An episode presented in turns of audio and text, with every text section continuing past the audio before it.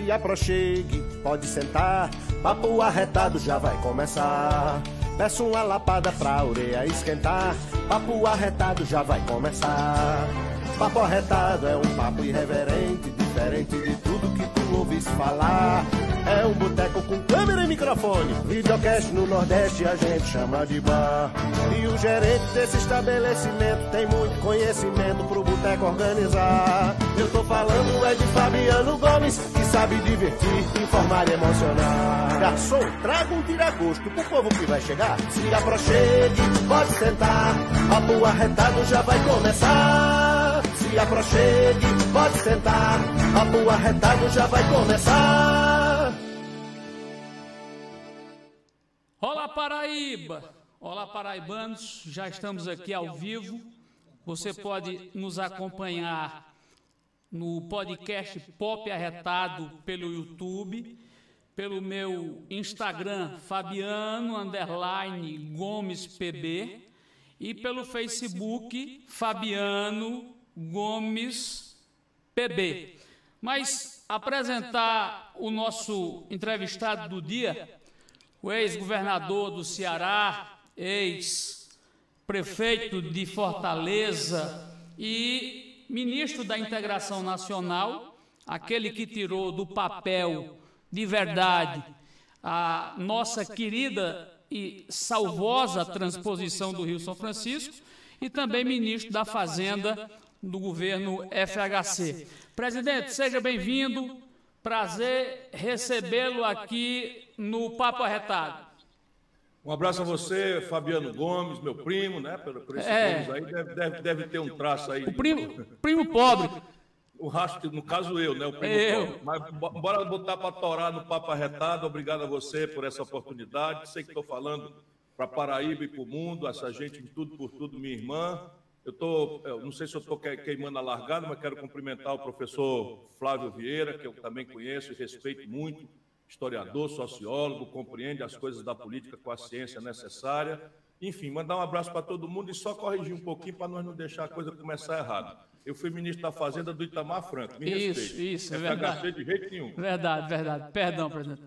É brincadeira, é brincadeira. É, presidente, qual é o, o, o cenário Deixa eu trazer primeiro, falta de educação minha, perdão, o bom dia do, prof, do professor, cientista político Flávio Lúcio. Professor, seja bem-vindo. Bom dia. Bom dia, Ciro. Bom dia, Fabiano. Bom dia, os telenautas aí que nos acompanham nessa live. Espero, espero que possamos dar continuidade. Ciro tem se esforçado muito em participar desses, tem acompanhado uma boa parte das, das entrevistas que ele tem concedido. Espero que a gente possa trazer novidades aqui nessa. Ô, professor, você, você consegue ser parcial nessa entrevista hoje? Bom, eu vou tentar ser, né? Vou tentar. Claro, porque lidar com, com Ciro, é, Ciro, assim, é difícil, porque Ciro expõe tudo, né? Então, é difícil, digamos, que ele não seja verdadeiro, porque talvez é, isso seja identificado como um problema, né? Porque dizer a verdade no Brasil, sobretudo na política, não é algo que, que mereça. Né? Então, normalmente se prefere eh, os políticos que escondem o que realmente vão fazer, dizem uma coisa muitas vezes e para fazer outra, né? Então, acho que nós vamos ter uma boa, boa entrevista, como tem sido as que se tem, tem, tem dado pelo Brasil, pela, pela, pela internet. Presidente, já que o senhor fala para Paraíba, para uma espécie de terreiro nosso, seu também, há no Nordeste uma visão de que Lula é nordestino. E foi bem cedinho num pau de arara para São Paulo. O senhor fez o caminho inverso. Saiu de Pindamonhangaba, terra de Geraldo Alckmin, inclusive o médico que fez seu parto foi o mesmo que fez Geraldo Alckmin, mas veio no caminho de volta para o Nordeste. E eu sinto que você, é claro, obviamente, é muito mais nordestino do que o próprio Lula. Como é que o senhor vai passar essa mensagem nas eleições do ano que vem? Olha, a gente tem que ser nacional. embora para ser global, para ser universal, você tem que pintar com fidelidade as cores da sua aldeia. Essa, essa, esse é um, é um, é um verso né, né de, um, de, um, de, um, de Alexandre Dumas, o grande, o grande escritor, e dizia que se você quer ser universal, pinte com fidelidade as cores da sua aldeia. E a minha história é uma história assim muito rica. Eu fui criado numa família muito de muito amor, mas é, é uma história de muito sofrimento também. O meu pai, cearense de Sobral, né, teve uma seca grande ali no princípio da década de, de, de 40, e o meu avô tinha seis filhos. E aí meu avô chamou seis filhos e disse, olha, meus filhos, agora a coisa arrebentou, a seca, e eu não tenho condição de criar mais todo mundo a fome está chegando para todo mundo e eu tenho que cuidar das mulheres naquela época, né? Tenho que cuidar das mulheres, então eu vou pedir para os três filhos homens que têm mais, mais condição de enfrentar a hostilidade da migração, que, que busquem caminho. Eu arrumei uns amigos no Acre, na época que eu fui lá para o negócio da borracha, que meu avô foi, e eu tenho uma carta aqui de recomendação. Eu tenho amigos no Maranhão, também posso mandar, porque eu escapei da seca com gado para lá. E os dois irmãos mais velhos do meu pai, que foram pegar essa carta, um foi para o Acre e outro, outro para o Maranhão. Mas o meu pai era o abelhudo da turma e queria estudar. E aí meu, meu avô disse, mas eu não tenho a menor condição. Então me deu o dinheiro que você ia me dar para a viagem e eu me viro. E o meu pai passou fome, passou muita humilhação, passou muita dificuldade, mas se emancipou pela educação.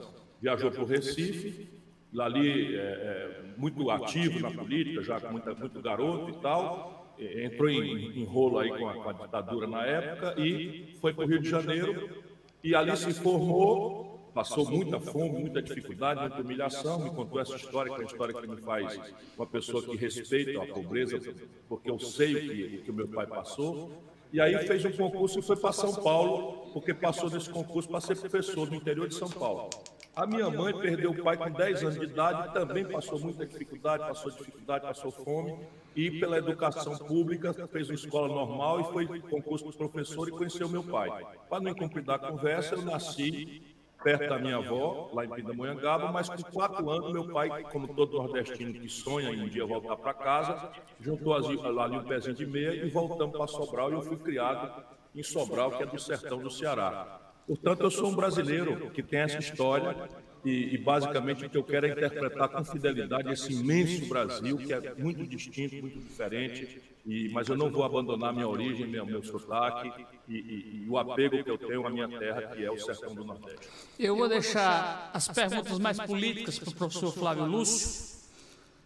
É, os melhores comunicadores do Brasil Datena, Serginho Grosme, Hulk, Faustão, saíram do esporte, começaram como comunicadores de futebol. O senhor, eu soube, foi comentarista de futebol em uma emissora em Sobral. Será que é por isso que o senhor é um bom comunicador? Olha, o scratch de ouro do rádio, o time que nunca perdeu era a equipe esportiva da Rádio Educadora do Nordeste, presidida, a equipe era liderada pelo Zé Maria Félix, é um irmão querido que eu perdi, a vida, a vida já, já não sopra mais para ele. Mas, enfim, a, acredito que a minha vocação para me comunicar, não digo que seja um bom comunicador, vem mais da minha vocação de professor e advogado. E uma coisa de até hoje eu mantenho, eu não consigo dormir se eu não ler pelo menos uma página. Já aconteceu coisa pitoresca de eu estar no sertão assim do Ceará, numa lamparina, sem luz, e me esqueci de levar um livro. Aí escarcavinhei ali a, a, a mala para achar a bula do remédio e ler umas oito vezes a bula do remédio para poder dormir. Hoje, hoje, hoje eu continuo assim, embora esteja dedicado a estudar a economia do Brasil, a relação do Brasil com o mundo, os modelos de, de governança política do país. Professor Flávio Lúcio, agora é sua vez, pergunta ao presidente Ciro Gomes. Bom, Ciro, é, vamos começar por sua trajetória. Né? Desde que você entrou na política, você mencionou sua origem é, social e. Né? E agora, um dos, talvez relacionado à, à desinformação que você tem sobre essa sua trajetória, seus, seus detratores na, na, política, na internet, nas redes sociais, aí, costumam atribuir a você a condição de coronel da política, né? É, desconhecendo, obviamente, essa sua, sua origem, mas também o papel que você junto com o Tasso Gereissati em, em 86, né? Eu, eu lembro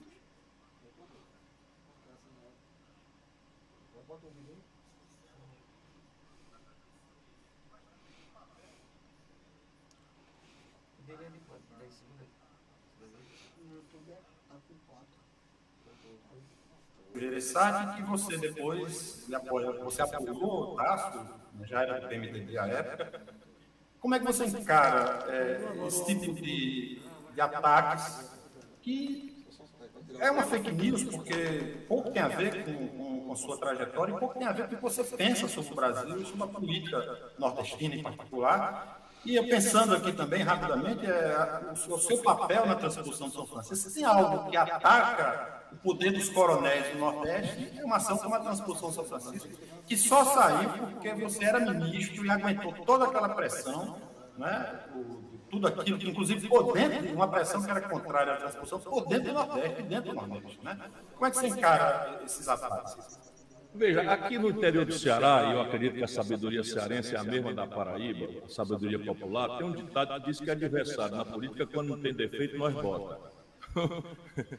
Me parece que é um pouco isso. Então, assim, não podem me chamar de ladrão. Eu, eu não sou uma novidade. Né? Então, tem muita gente que quer enganar o povo. Ah, eu sou novo. Não, eu sou, eu sou mais experiente. Eu já acumulei 40 anos de experiência. Tenho uma vida né, absolutamente aberta, transparente. Né, enfrento com uma certa agressividade os antagonismos da vida brasileira, desde a luta pela redemocratização. Eu tenho fotografia com Tancredo Neves, ajudei né, na, na, na, na Constituição brasileira brasileira, ajudei na luta pela anistia, tenho tudo isso documentado. Então, é uma vida limpa e, e, fui, e ocupei muitas experiências. Eu fui governador.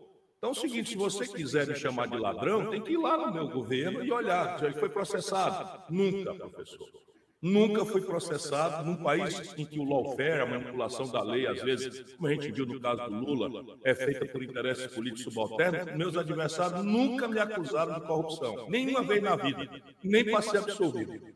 Eu digo sempre que isso nada mais é do que a minha obrigação, mas eu, eu, eu me garanto. Depois não pode me chamar de incompetente, porque, graças a Deus, e a equipes muito qualificadas, que é o meu, talvez o meu maior talento seja juntar equipes para a gente fazer as coisas da melhor forma possível. Então, o projeto São Francisco, por exemplo, se não tivesse ali direitinho o dinheiro, mas você veja um projeto dessa magnitude, com a contestação de bispos que fez greve de fome, com contestação de governadores importantes como Sergipe, Bahia, Minas Gerais e tal, eu consegui viabilizar e não tem uma ação do Ministério Público, nem por razões ambientais, nem por razões históricas, de patrimônio histórico, nada. Por quê? Porque eu fiz todo o projeto da melhor forma possível, levei antes para o Ministério Público, levei antes para o Tribunal de Contas da União, disse, olha, se tiver defeito, bote agora. Porque eu quero fazer isso aqui direito e isso aqui tem que ser feito, que é histórico. O Lula desistiu pelas, pelas guerras, aí o Lula desistiu umas quatro vezes para ter o cargo à disposição. Se você não vai fazer como me prometeu, como me convidou, chame outro porque eu não fico. Porque era a chance que, a gente tinha de um cara que não tem medo de que vai acontecer, porque eu faço isso, eu vou lá cumprir uma missão e eu queimo o navio atrás de mim. Ou seja, não pode nem dizer que eu sou ladrão, nem incompetente, tem que arrumar um defeito para mim. Então, qual é o defeito? Felizmente para mim, eles entraram com a pior forma de defeito, que é o preconceito contra o Nordeste. Então, no Nordeste, qualquer pessoa. Então, veja, vamos pegar aqui o exemplo do PSDB de São Paulo. Faz 30 anos que o PSDB de São Paulo governa o Estado. Alguém já viu? O Alckmin foi governador quatro vezes, pegando as interinidades. Alguém já viu alguém chamar o Alckmin de coronel?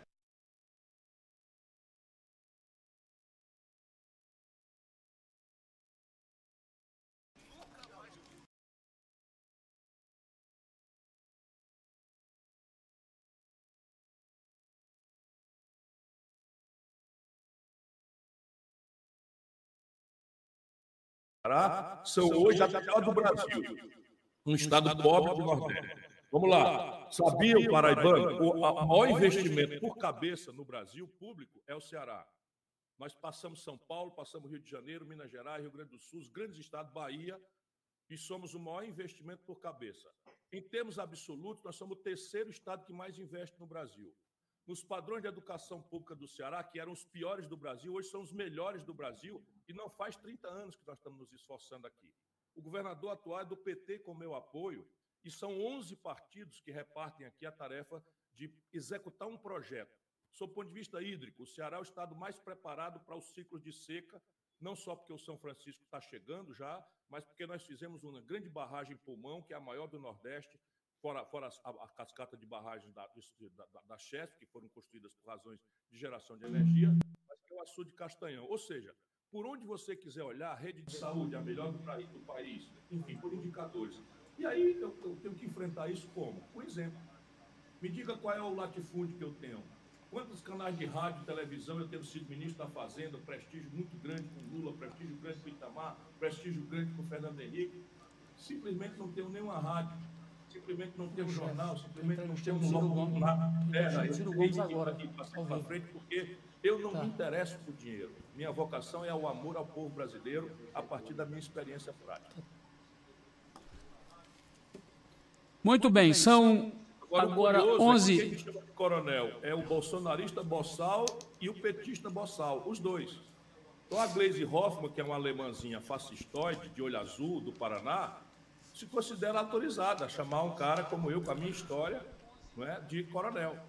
Já e, da direita. E só, só um complemento rápido, desculpa Fabiano, desculpa Silvio.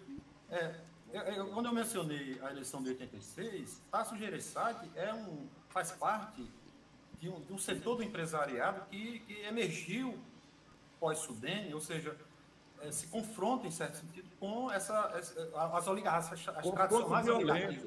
Aqui no Ceará não era só uma estrutura de coronelismo sociológico, não. Aqui tinha a peculiaridade de que os três eram coronéis do Exército. Que a ditadura colocou aqui dois deles, o outro tinha já, tinha já origem na política, que era o Virgílio Távora, mas os outros dois, o coronel César Carlos e o coronel Dalton Bezerra, eram coronéis do Exército, como o Virgílio Távora. E aqui, simplesmente, era, era, era, quando o Tasso assumiu, isso é de uma injustiça que eu quero que eles me chamem um dia num debate para eu mostrar o, estigma nazista e preconceituoso que eles fazem. Quando o Tasso afrontou essa gente, eles, ele, o Tasso tinha 36 anos de idade e eu tinha 29. Nós partimos para cima e ganhamos as eleições aqui, em que tinha lugar que a gente chegava, teve um lugar como chamado Chaval, que é um município que é vizinho do Piauí. Quando a gente desceu lá para fazer o comício, o prefeito subiu no palanque com o revólver na mão e botou, querendo botar a gente para correr. E eu queria encarar e o Tasso, não, não vamos fazer confusão não e tal, desarmamos ali. Isso, isso é, é, é o que essa gente, nazistinha lá do Sul, chama de coronel. Ok, são 11:28 estamos conversando. O coração do Brasil acende uma nova luz. Clara, vibrante, viva, é a nossa alternativa. Vida... Pode colocar no ar. Jingle de Ciro Gomes. O coração do Brasil acende uma nova luz. Clara, vibrante, viva, é a nossa alternativa. Vida que irradia, dignidade, alegria. Objetivo real de um povo que tem mil motivos e exige cidadania. É o Brasil que amamos pra viver, é o Brasil que sonhamos pra crescer. E o Brasil já acabou um alto custo, tá na hora da gente progredir no caminho que temos pra seguir. É o Brasil que queremos, real e justo. Ciro estava preparado para o presidir o país nessa eleição de 1998? Veja, nunca se pode dizer pela sua própria boca que estava. O que eu posso dizer é que eu estava lá como hoje com a tese correta. Por quê? Porque eu ajudei a fazer o Plano Real e o Plano Real era uma iniciativa muito séria, mas muito precária. A gente tinha mais ou menos, fazendo uma má comparação aqui, nós tínhamos uma doença estrutural, que era o modelo econômico nacional desenvolvimentista tinha morrido, e a doença dessa coisa é, exigia cirurgia. Mas a febre dessa doença era a inflação altíssima, que aliás está de volta aí pesado nas costas do povo brasileiro. Então, a, a, o que é que nós fizemos? Nós tratamos a febre. O plano real era sério, tratou a febre, mas a, tratar a febre era para preparar o doente cirurgia. Como nós derrubamos a febre e aquilo teve um efeito extraordinário no meio do povo, o Fernando Henrique então apropriou essa, essa popularidade, meteu a história da reeleição no meio e ao invés de levar o doente para fazer a cirurgia, resolveu levar o doente para o baile funk. O resultado prático é que o país quebrou, mas ele só quebrou depois de 98. O Fernando Henrique manipulou Isso tudo está no Google, quem estiver duvidando, e a história, eu, eu, eu, dei muito valor à presença do professor Flávio por isso, porque o Brasil, a elite vive apagando a história. E esses problemas lá de 98, que foi a malversação do Plano Real, são os problemas que explicam a crise estratégica que o Brasil vive hoje. Então, naquela data, o Brasil real e justo, eu estava dizendo o seguinte: olha, o real vai morrer. Nós vamos ter aí uma desvalorização cambial pesada, a inflação vai voltar, o desemprego e a caristia vão voltar, etc, etc. Então, eu tinha a tese correta, mas ninguém quis ouvir. Né? O Fernando Henrique navegando ali, o Lula muito despreparado, sem nenhuma visão, ficou contra o plano real. É inacreditável a história do Lula, né? O Lula ficou contra o plano real. E eu liguei para ele, somos amigos há muitos anos e tal, eu liguei para ele, Lula, esses teus economistas estão te desorientando. O plano real não é um truque. Ele dizia, ah, esse real é um truque. Está aí só para ganhar a eleição, quando acabar a eleição, não sei o que e tal. E não era um truque. Né? O plano real veio para ficar. E eu expliquei para ele, não adiantou nada. E aí o Lula não tinha nenhuma chance, porque o Lula era visto pela população como contra o real. Como eu tinha ajudado a fazer o real, eu tinha autoridade para dizer o real é uma iniciativa correta, mas eu tinha moral, porque no comecinho do governo Fernando Henrique, quando ele frauda aquilo que faz para meter a reeleição, eu rompo. Ao invés de ficar ali acomodado no poder, eu rompo e começo a escrever danadamente nos jornais de São Paulo, do Rio, e, e fui embora do Brasil, fui para a universidade, escrevi um livro é, mostrando as contradições da estrutura é, econômica brasileira. Mas, enfim, definitivamente, eu, eu, se eu tinha a melhor tese, talvez eu não tivesse ainda a maturidade que eu adquiri ao longo do tempo. Professor Flávio Lúcio. Pergunta... O coração do Brasil acende uma nova luz. Clara, vibrante, viva, é a nossa alternativa. Vida que irradia, dignidade alegria. Objetivo real de um povo que tem mil motivos e exige cidadania. É o Brasil que amamos pra viver, é o Brasil que sonhamos pra crescer. E o Brasil já pagou um alto custo, tá na hora da gente progredir. No caminho que temos pra seguir, é o Brasil que Essa é de 98. Isso, 98 é essa. Deixa eu só fazer uma, uma colocação aqui e quero até ouvir a leitura do professor, porque eu conversei com ele sobre isso. E também com o meu chargista William Medeiros. Existe uma, uma coisa no Brasil, presidente, que é muito, muito, muito estranha. É, eu já ouvi dezenas de lulistas e dezenas de bolsonaristas que, quando você se faz uma pesquisa eleitoral, você sabe que é a intenção de voto que vale é o voto nas urnas. A intenção, na medida que vai passando-se os meses, ela vai se consolidando. E o que eu tenho escutado de lulistas e de bolsonaristas que um diz assim, rapaz, eu voto em Lula, mas foda é Ciro Gomes. Rapaz, se aquele cabo ganhasse era para fuder, mas eu voto em Lula. Como também escuto de bolsonaristas, rapaz, eu voto em Bolsonaro. Agora, o tal do Ciro é foda. Preparado, tal, tal, tal. É, o senhor já sentiu alguma vez esse clima arrodeando a, a sua candidatura? Porque dessa vez é muito mais forte, presidente. Sem nenhuma dúvida, sem nenhuma dúvida. Como eu tenho construído uma linha de coerência, é, eu, eu, eu aceito a pancada e aceito a incompreensão, mas eu me mantenho numa linha de coerência. Então, eu procuro aperfeiçoar as ideias, eu não tenho ideia fixa, mas eu, eu me mantenho numa linha de coerência. E eu advogo que o problema do Brasil não é Chico, Manel ou Maria. Num país em que a tendência, o professor Flávio pode reforçar isso, é o personalismo. Nós somos latino-americanos, nós somos extremamente passionais, nós somos extremamente vulneráveis a esse culto à personalidade que simplifica o problema. Ao invés de eu parar para pensar como é que eu resolvo o desemprego de 16% na Paraíba, eu pergunto assim: está ali o cabo que eu gosto dele, ele vai lá, eu dou o voto e ele vai resolver para mim o assunto. E esse é o grande equívoco, porque nada sério no país pode ser feito se o povo não souber as causas do problema e suportar, apoiar na, antes da eleição a ideia que resolve. Por quê? Eu tenho dito muito, meu caro Fabiano, que se você passar numa estrada e ver um peba, um tatu em cima de um topo, pode apostar sem erro que alguém botou. Por quê? Porque para tatu e peba não sobe em topo. Então, o que, é que eu estou querendo mal comparando com a, com a linguagem do meu sertão? Eu estou comparando com o que está errado no Brasil, nas instituições. O que está errado no Brasil não está errado porque tinha um manualzinho de fazer certo e os cabos em Brasília são tão safados, incompetentes, que vão lá e faz tudo errado de propósito. Se fosse assim, era mais fácil.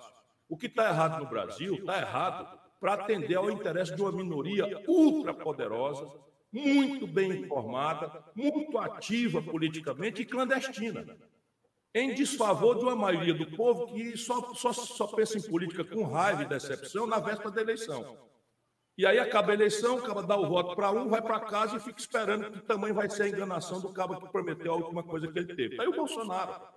O Bolsonaro farejou a decepção do povo com a corrupção do governo do Lula, da Dilma, corrupção generalizada, e farejou as consequências da crise econômica que a Dilma produziu e que mandou milhões de pessoas para o desemprego, milhões de microempresários para a falência, milhões de estudantes para o SPC, milhões de famílias para o SPC, milhões de empresas para o Serasa. Isso é uma crise que está aí e que não foi o Bolsonaro que produziu. Ele está agravando tudo isso, mas isso quem produziu foi o PT. Então, o que é que o Lula faz? Tem carisma, tem uma memória agradável do povo, justa, inclusive. Ele quer que a gente esqueça que ele impôs para nós a Dilma que era uma desconhecida, que ele botou a mão em cima para dizer: vote aqui nessa mulher que vai continuar tudo bem. E a Dilma desastrou o país, ele quer que a gente esqueça tudo isso, para ficar só com a memória de um tempo em que ele estimulou o consumo e a conta ficou para a Dilma, que não soube, não soube pagar a conta e quebrou. É o mesmo modelo.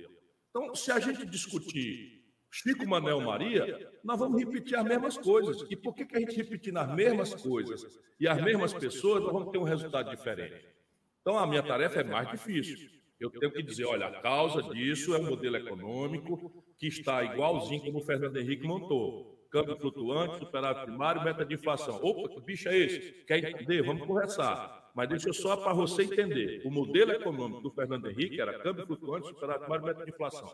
Qual era o modelo do Lula, que chegou, que agora tudo vai mudar e tal? Câmbio flutuante, meta de inflação, superávit primário. Então agora vamos mudar com a Dilma, vai tudo melhorar. Qual é o modelo? Câmbio flutuante, superávit primário, meta de inflação. Então tá, agora tem um golpe, porque o PT denuncia o golpe, não sei o que, assuma o Michel Temer, vai mudar tudo. Qual é a política? Câmbio flutuante, superávit primário, meta de inflação. Aí vem a esculhambação, então o Bolsonaro vem para moralizar e mudar a economia e tal. Qual é a política econômica do Bolsonaro? Presta atenção, meu irmão. Câmbio flutuante, superávit primário, meta de inflação.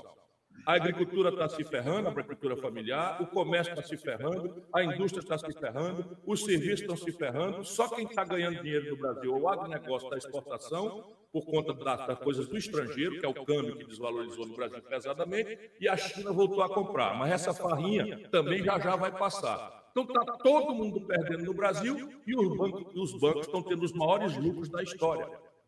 E aí, meu irmão, não tem conversa. Se você achar um monte de areia aqui, é porque tem um buraco de onde tiraram lá. E aí estão tirando dinheiro do, bolso do povo, da classe média, do mundo empresarial e produtivo, especialmente do pequeno, e acumulando no bolso do sistema financeiro, que foi oligopolizado pelo Lula. Cinco bancos no Brasil dominam 85% de todas as transações financeiras. E aí, resultado, você que está no cheque especial pode pagar até 300% de juros ao ano. Quando eu digo isso nas universidades por aí afora, no mundo, as pessoas pensam que é raro o entendimento da, da tradução. Pardon me, could you repeat, please? Eu, eu, vou repetir exatamente isso. No Brasil, o crédito pessoal pode chegar a 400, 350% de juros ao ano. Ninguém entende isso. Porque um cartão de crédito nos Estados Unidos, o Visa, o Mastercard, o American Express, o juro é 20% ao ano. No Brasil é 300. Qual é a razão disso? Cartel oligopólio protegido pelo, pelo modelo econômico que o Fernando Henrique produziu e todo mundo mantém de lá até cá.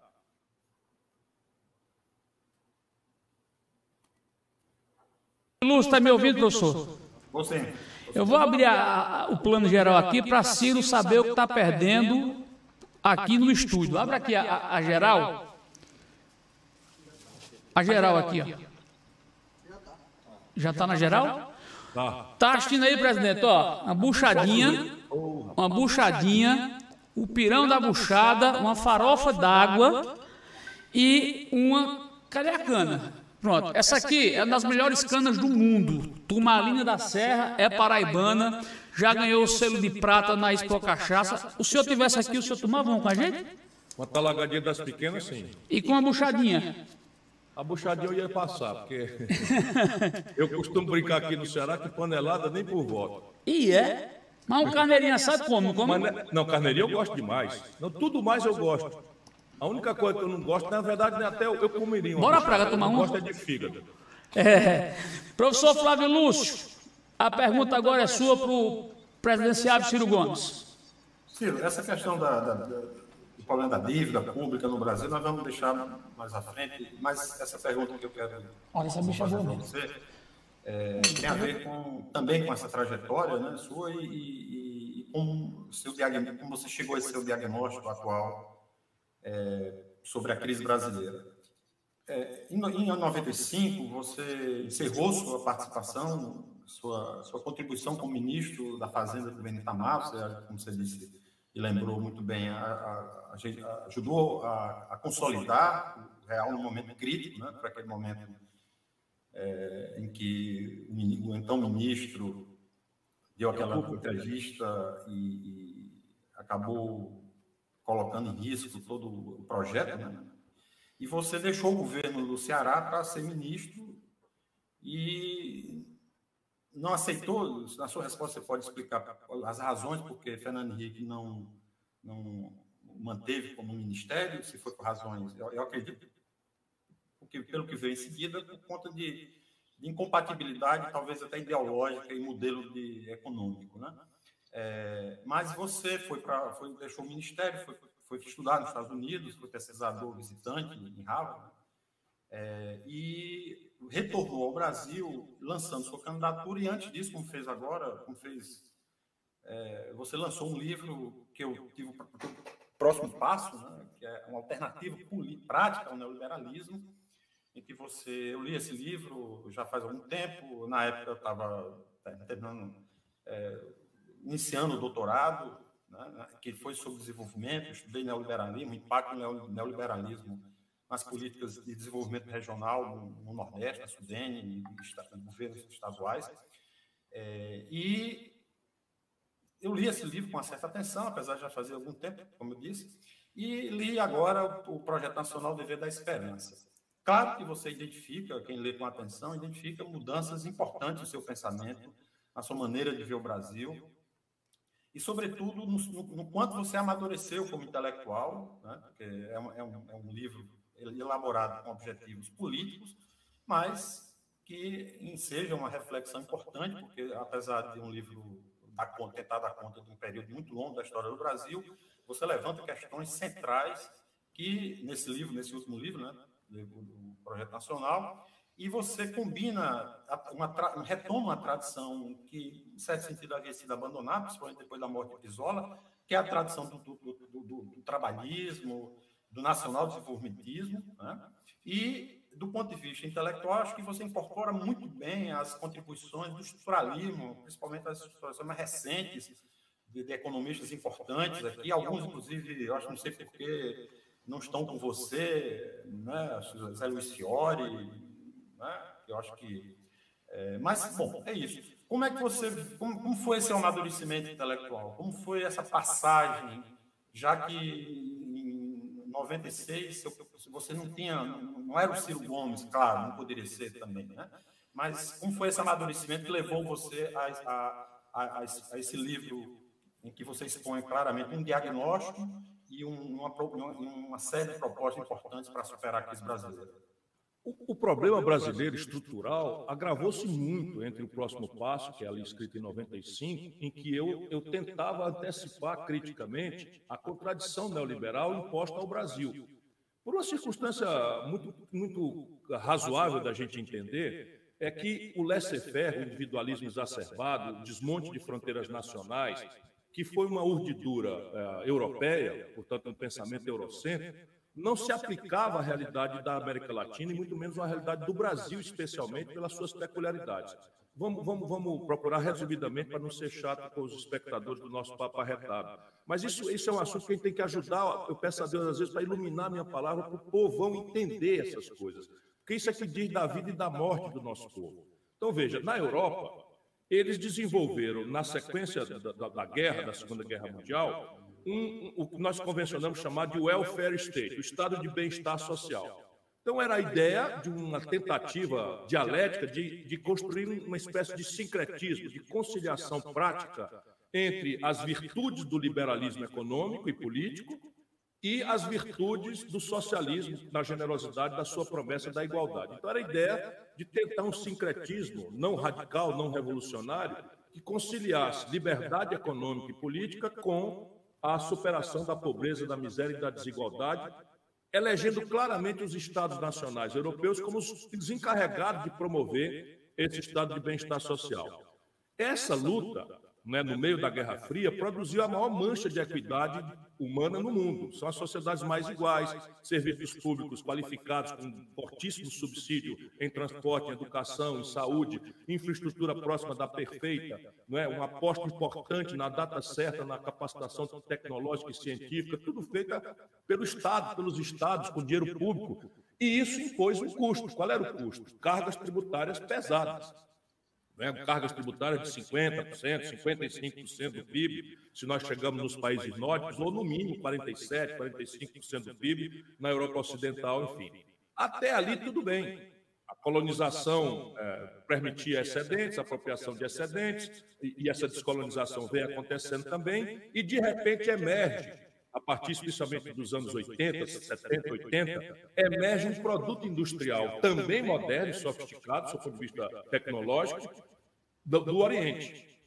Esse vem desonerado de qualquer cunha fiscal, porque não são estados amoldados ao jeito ocidental europeu de construção do, do, do, financiamento do desenvolvimento. É outro modelo, a partir do Japão, mas aí lá vem China, lá vem Singapura, Vietnã, Coreia do Sul, e os europeus começam a perder a competição global em, em terceiros mercados e nos seus mercados para esse produto que vem desonerado da cunha fiscal lá do Oriente. Aí, como sempre, a teoria elabora uma, uma, uma grandiloquência, hipótese teórica, para justificar um, um, movimento político concreto que tinha que acontecer. Sendo eu um lord inglês, entenderia isso com muita simplicidade. E esse é o grande problema da esquerda brasileira e latino-americana, onde o PT cumpre esse papel criminoso de imitar com casca e tudo essa, essa compreensão eurocêntrica e a Europa tem claramente, olha, eu, nós precisamos diminuir o tamanho do Estado na direção de diminuir a cunha fiscal para restaurar a capacidade do meu produto competir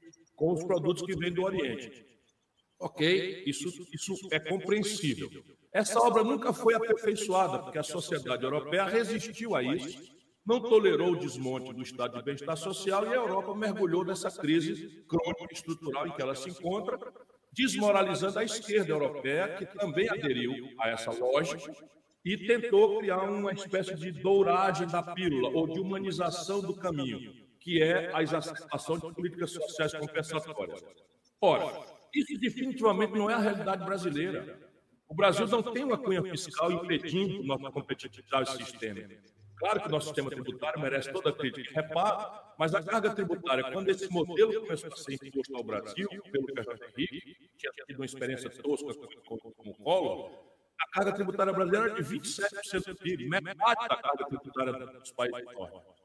Então, a razão nossa não era fiscal, era claramente um, colapso de modelagem de financiamento, estoque de poupança nacional muito precário, e a ilusão de lá, como de hoje, de que nós íamos financiar o nosso desenvolvimento com base no capital dos outros. E para ter direito à capital dos outros, nós tínhamos que praticar aqui dentro uma agenda do bom moço internacional, que é essa baboseira, privatização, desregulamentação, etc., etc., sem qualquer reflexão ou estudo, na crença ilusória e estúpida, que não funcionou em lugar nenhum do planeta Terra, de que nós seríamos salvos da tragédia do, do, do, do atraso econômico e do atraso social pelo espontaneísmo das forças individualistas no mercado. É, é, meio chato, mas isso, basicamente, é o, é o debate perdido no Brasil. Então, quando o Lula assume, o Lula beija a cruz deste modelo, naquela carta aos brasileiros, e exacerba a ideia de políticas sociais compensatórias. E aí se pratica o crime perfeito. Os números, professor, o senhor que gosta de estudar, ajude, ajude o nosso povo a, a, a dar veracidade a isso. Eu estudei com números oficiais do Tesouro Nacional. O Lula transferiu para os bancos e para os ricos no Brasil, durante o período que ele manda no país, 4 trilhões e 88 bilhões de reais de juro. Olha o que eu estou lhe dizendo: 4 trilhões com T de tapioca e 88 bilhões de reais de juro foi o que o Lula transferiu no período que mandou no Brasil para os bancos e os ricos do Brasil. E a me, o mesmo critério, fonte, Tesouro Nacional, com a, mesma, com a mesma taxa de atualização, o Lula transferiu para os pobres brasileiros 322 bilhões com B de bola ao longo do período que ele mandou no Brasil. Ora, 322 bilhões de transferência de renda para o povo pobre é muita coisa, comparado com o que nunca ninguém fez para trás. Mas 322 bilhões, comparado com 4 trilhões, 88 bilhões, tirado do mesmo cofre para os ricos e para os banqueiros, mostra os limites né, de um projeto absolutamente descomprometido com uma mudança estratégica. Quando termina o governo, o período Lula, eu estou qualificando ali porque os outros de direita não temos que cobrar isso. Mas quem, quem faz uma retórica de esquerda, que fala de pobre, etc., e tem a gratidão do pobre, devia ter um pouco mais de compostura e vir para o debate sobre isso. E ele não quer que esse debate aconteça. Quando eu trago esses números ao debate, ele diz que eu estou agredindo. Você está vendo alguma agressão aqui? São números. Então, repare, o Lula, quando termina o governo dele, 1% dos brasileiros, 1% dos brasileiros acumulam a renda de 49% do PIB nacional. Ou, se quiserem traduzir com mais clareza, cinco pessoas, um, dois, três, quatro, cinco pessoas no Brasil tem a renda equivalente à metade do PIB brasileiro. É a pior e mais perversa concentração de renda em todas as economias organizadas do planeta Terra, depois de quatro mandatos do PT. E isso é por quê? Porque nós temos um sistema de impostos, um sistema de previdência, um sistema né, de mercado de capitais, o Estado brasileiro foi montado e apropriado para transferir renda do trabalho e da produção para os 10 mil abastados donos da banca do país. Essa é a chave do debate hoje no Nacional. Ah, Ciro, só para um, assim, uma, uma, linguagem mais didática, sugerir ao povo, por exemplo, às pessoas comuns, se informar quanto era a dívida quando você deixou o Ministério da Fazenda, a dívida pública brasileira? 38% do PIB. Em, em, em, números, em termos nominais, é, quando Fernando Henrique assumiu, deixou o governo, ela estava beirando ali um trilhão. É, se nós atualizarmos para o valor da moeda ficar tal, a, a dívida pública hoje está se aproximando de 6 trilhões de reais, algo ao redor de 85% do PIB. Não é? Com o Fernando Henrique, quando nós, quando eu, era ministro da Fazenda, a dívida pública tinha demorado de Pedro Alves Cabral até Itamar Franco, ela tinha se arredondado em 38% do PIB, portanto, metade, seria o equivalente hoje a 3 trilhões. Certo? Hoje é 6 trilhões, a dívida equivaleria a 3 trilhões. Só que a dívida que foi feita lá atrás foi feita para financiar a construção do Brasil industrial. Vale do Rio Doce foi feita com crédito externo, dívida. A Petrobras foi feita com dívida. A Eletrobras foi feita com dívida. A Telebrás foi feita com dívida. 50 mil quilômetros de estradas asfaltadas foi feito com dívida. Todos os portos do país, todos os aeroportos do país, tudo isso foi feito com crédito externo, que na época era de longo prazo e barato, e que quebrou o Brasil porque esse crédito mudou para muito caro e arisco a partir dos anos 80. E, e essa é a, a, grande tragédia brasileira que eu tento mostrar no livro e as pistas para resolver esse problema. Então, veja, por que, que essa dívida explode se o Brasil privatiza mais de, mais de 700 bilhões de reais do Fernando Henrique para cá? O Brasil não construiu nada e só vendem. Você pode ser a favor ou contra a privatização. Não é isso que eu estou discutindo. Eu estou discutindo é que de lá para cá Nunca mais ninguém fez nada no Brasil e todos só vendem patrimônio que levou um século para ser construído. E você vende patrimônio nesta proporção de quase um trilhão de reais e a dívida só cresce. Razão de novo, a mesma razão do argumento anterior. Nós praticamos há 26 anos a maior taxa de juros reais do mundo, em que o Brasil hoje não é, obriga a, a uma pessoa da Paraíba, de Campina Grande, de João Pessoa, de Cajazeiras, enfim, de qualquer cidade de, da Paraíba, um comerciante está descontando a duplicata a 1,5%, 1% de juro ao mês. E esse é o juro que os Estados Unidos, a Europa, o Japão, a China cobram por ano. Isso é que a gente precisa discutir. Agora, se for o Bolsonaro que criou. Ministro, só, só um minuto. Deixa eu só dizer para a gente se envergonhar. O Bolsonaro está, na verdade, cobrando a menor, pagando a menor taxa de juros dos últimos 28 anos. Olha a vergonha para a esquerda brasileira. O Bolsonaro, um fascista, bandido, está tá pagando a menor taxa de juros real dos últimos 20 e tantos anos no Brasil.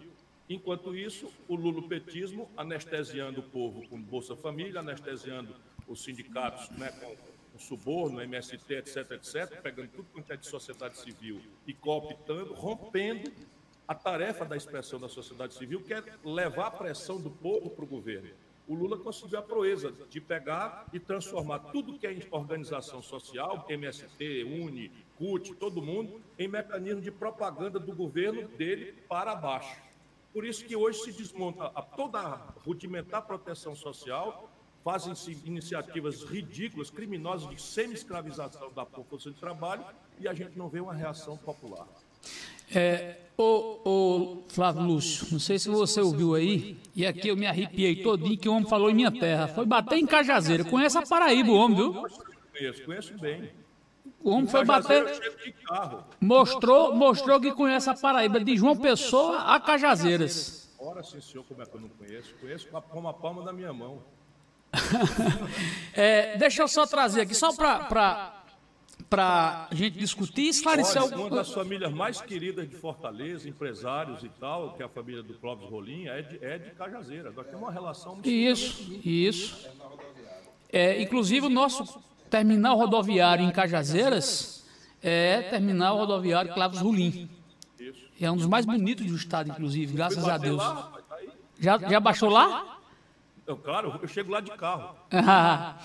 Presidente, o senhor é muito alvo Aliás, quem tem, tem potencial e, e, e precisa ser combatido, isso é muito alvo de fake news.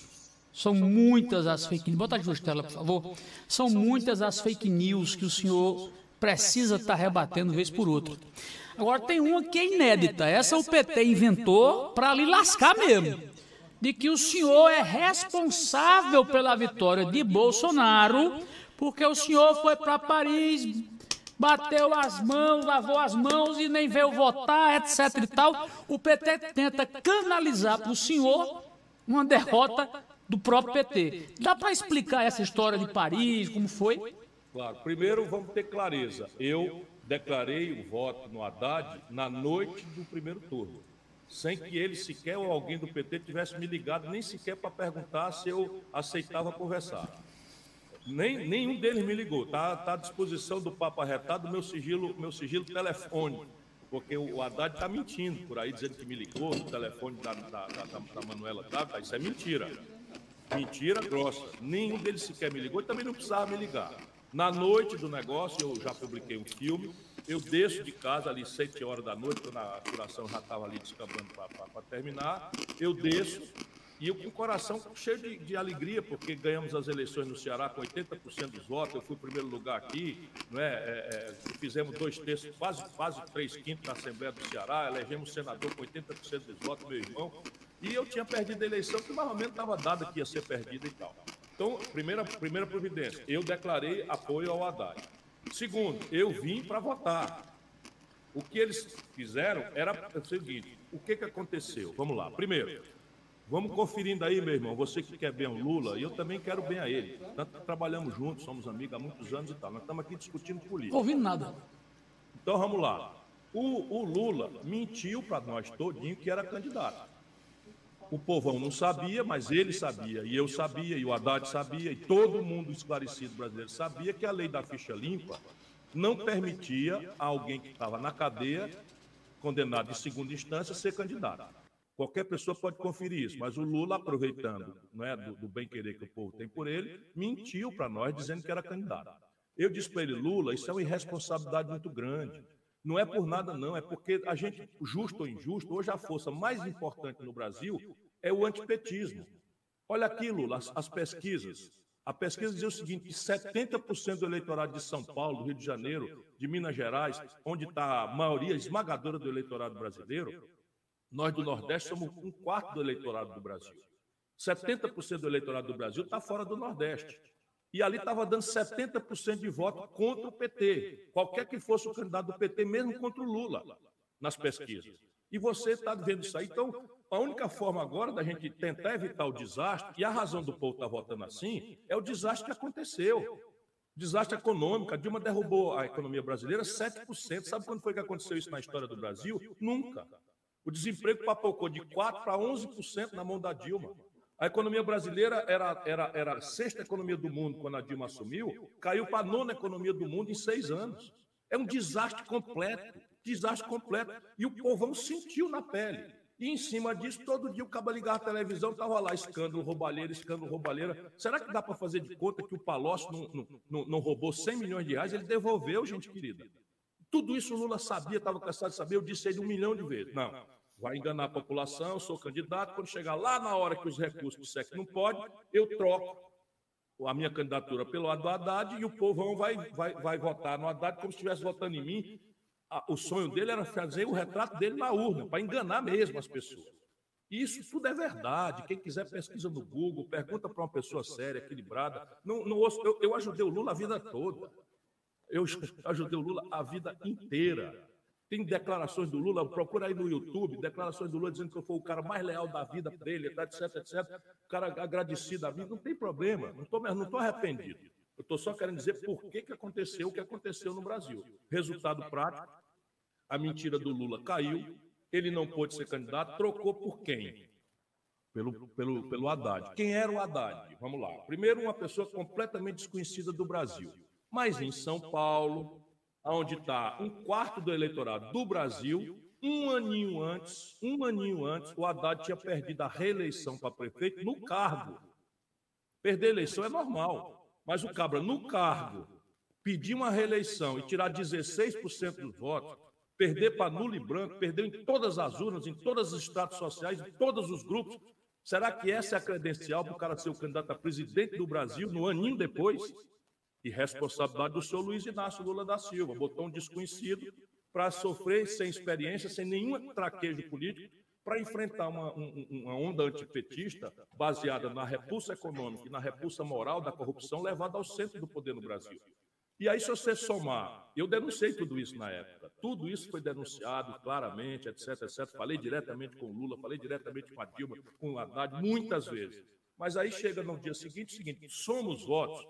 Meu irmão, se você não tiver, vamos dizer, virado um, um, bolsomínio do sinal inverso, que para eles o Bolsonaro pode andar pelado na rua, chamar Jesus de palavrão, eles relativizam e defendem, chamam de mito. E assim tem uma turma do Lula.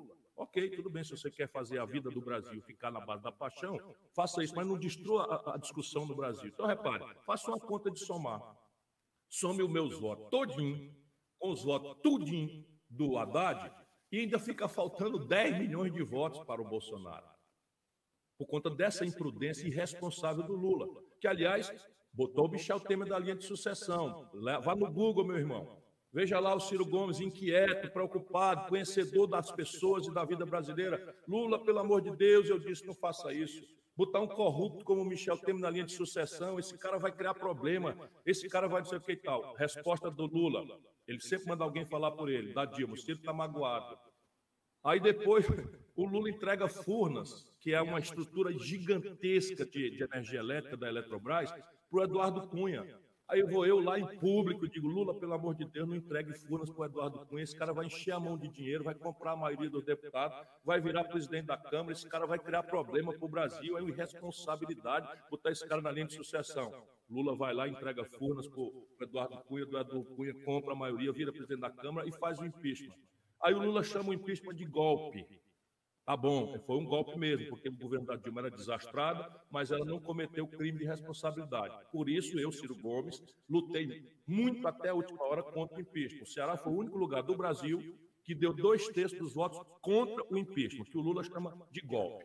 Então vamos aceitar que foi um golpe. Foi um golpe? Foi um golpe. Quem fez o golpe? O Senado Federal. Confere, Galvão. Né? Não foi o Senado que decretou o impeachment? Foi. Quem era o presidente do Senado? Renan Calheiros. Quem era o presidente acertado do Senado para suceder o Renan Calheiros? Eunício Oliveira. Como é que esses dois homens conduziram o Senado Federal em relação ao impeachment? Derrubaram a Dilma. Lideraram o impeachment e derrubaram a Dilma, que o Lula chama de golpe. Um aninho depois, na eleição de 18, o Lula estava agarrado com os dois camaradas. O Lula, Luiz Inácio, estava agarrado com o Renan Calheiros, como está agora, e agarrado com o Eunício Oliveira, porque ele almoçou semana passada aqui no Ceará. Percebe? Para mim chega. Então vamos ter clareza. Eu lutei, eu fui, eu fui para o debate na, na, Globo com uma sonda de uma cirurgia que eu fiz pendurada na perna. Eu podia ter feito um escândalozinho, que eu estava doente, ser filmado no hospital e tal. Não, fui lá pedir o um médico para fazer uma gambiarra, botou uma sonda na minha perna e fui lá tentar defender o Brasil. Desses irresponsáveis desses irresponsáveis. Agora querem botar em mim a responsabilidade pela coisa criminosa que fizeram com o país. Vão fazer de novo. Só quem pode ressuscitar o Bolsonaro é o sentimento de repulsa ao PT, que ainda é muito poderoso. No sul, no sudeste, no centro-oeste do Brasil, que é diferente do Nordeste, as pessoas não querem a volta do PT. Essas pesquisas estão iludidas porque ela revela a popularidade pessoal do Lula. Mas quando o Bolsonaro se sentir perdendo, perdendo terreno, vai trazer para a televisão toda a imundícia que aconteceu. E aí lá vai o país se dividir em ódio, paixão. Então, eu quero ver se a gente encerra isso, porque isso está destruindo a condição de produzir, de trabalhar, de viver com dignidade do povo brasileiro. Eu estou para tentar reconciliar o Brasil. Presidente Ciro Gomes, é, é, já estou aqui, o, o, querido William Medeiros já terminou aqui a sua charge, tá? E quem assistiu a trilogia desse filme vai entender o porquê dessa, dessa, dessa charge. Vou mostrar nessa câmera aqui, tá? Para quem assistiu a trilogia de é, Exterminador do Futuro, de Arnold Schwarzenegger, ele vem do futuro, né? Para salvar o futuro de alguém que estava planejando na Terra destruir o futuro. Ou seja, ele exterminou o futuro que viria pela frente. E a genialidade, a criatividade do William Medeiros, está vendo aí, presidente? Estou vendo, rapaz, que beleza. Ah. Você guarda isso para mim ou vai ficar guardado? Não, eu vou mandar para o senhor a camisa, a camisa, a charge, a cana turmalina. Vai, vou mandar tudo. Só quero que o senhor use. Não tem dúvida. Agora, essa caricatura aqui eu achei genial.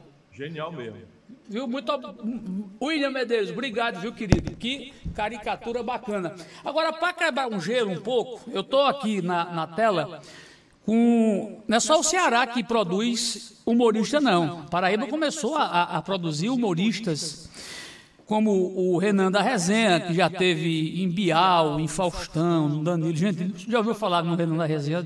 Com certeza. Está aqui conosco da tela e quer bater um papo com o senhor. Renan, eu tô bem bonzinho com você, viu? Tô aqui puto da vida. Fala, Renan. Bota falar. Presidente, primeiro dizer que é uma honra participar aqui, Fabiano, todo mundo. É, eu sou Lúcio, estou muito feliz de estar participando. Sou humorista. É, a gente, o senhor resolve o conflito da política e eu, e eu da tristeza, né? Isso. Então, e Fabiano leva a informação. Estou passando aqui, parei o carro, estou em Toritama, no Pernambuco, aqui no meio do caminho, voltando aqui que é a capital do Tim, né? Tem grandes fábricas e tudo. E eu estou aqui voltando a João Pessoa. Queria estar aí do seu lado, Fabiano, para dar um cheiro no cangote, apesar da pandemia. Estávamos vacinados, né? Então, é uma honra para mim, Ciro. Eu sou fã do seu trabalho, sou um jovem aí venho buscando muita luta. Ô Renan, se puder aproximar mais um pouco o, o celular que está baixo a, a, o áudio.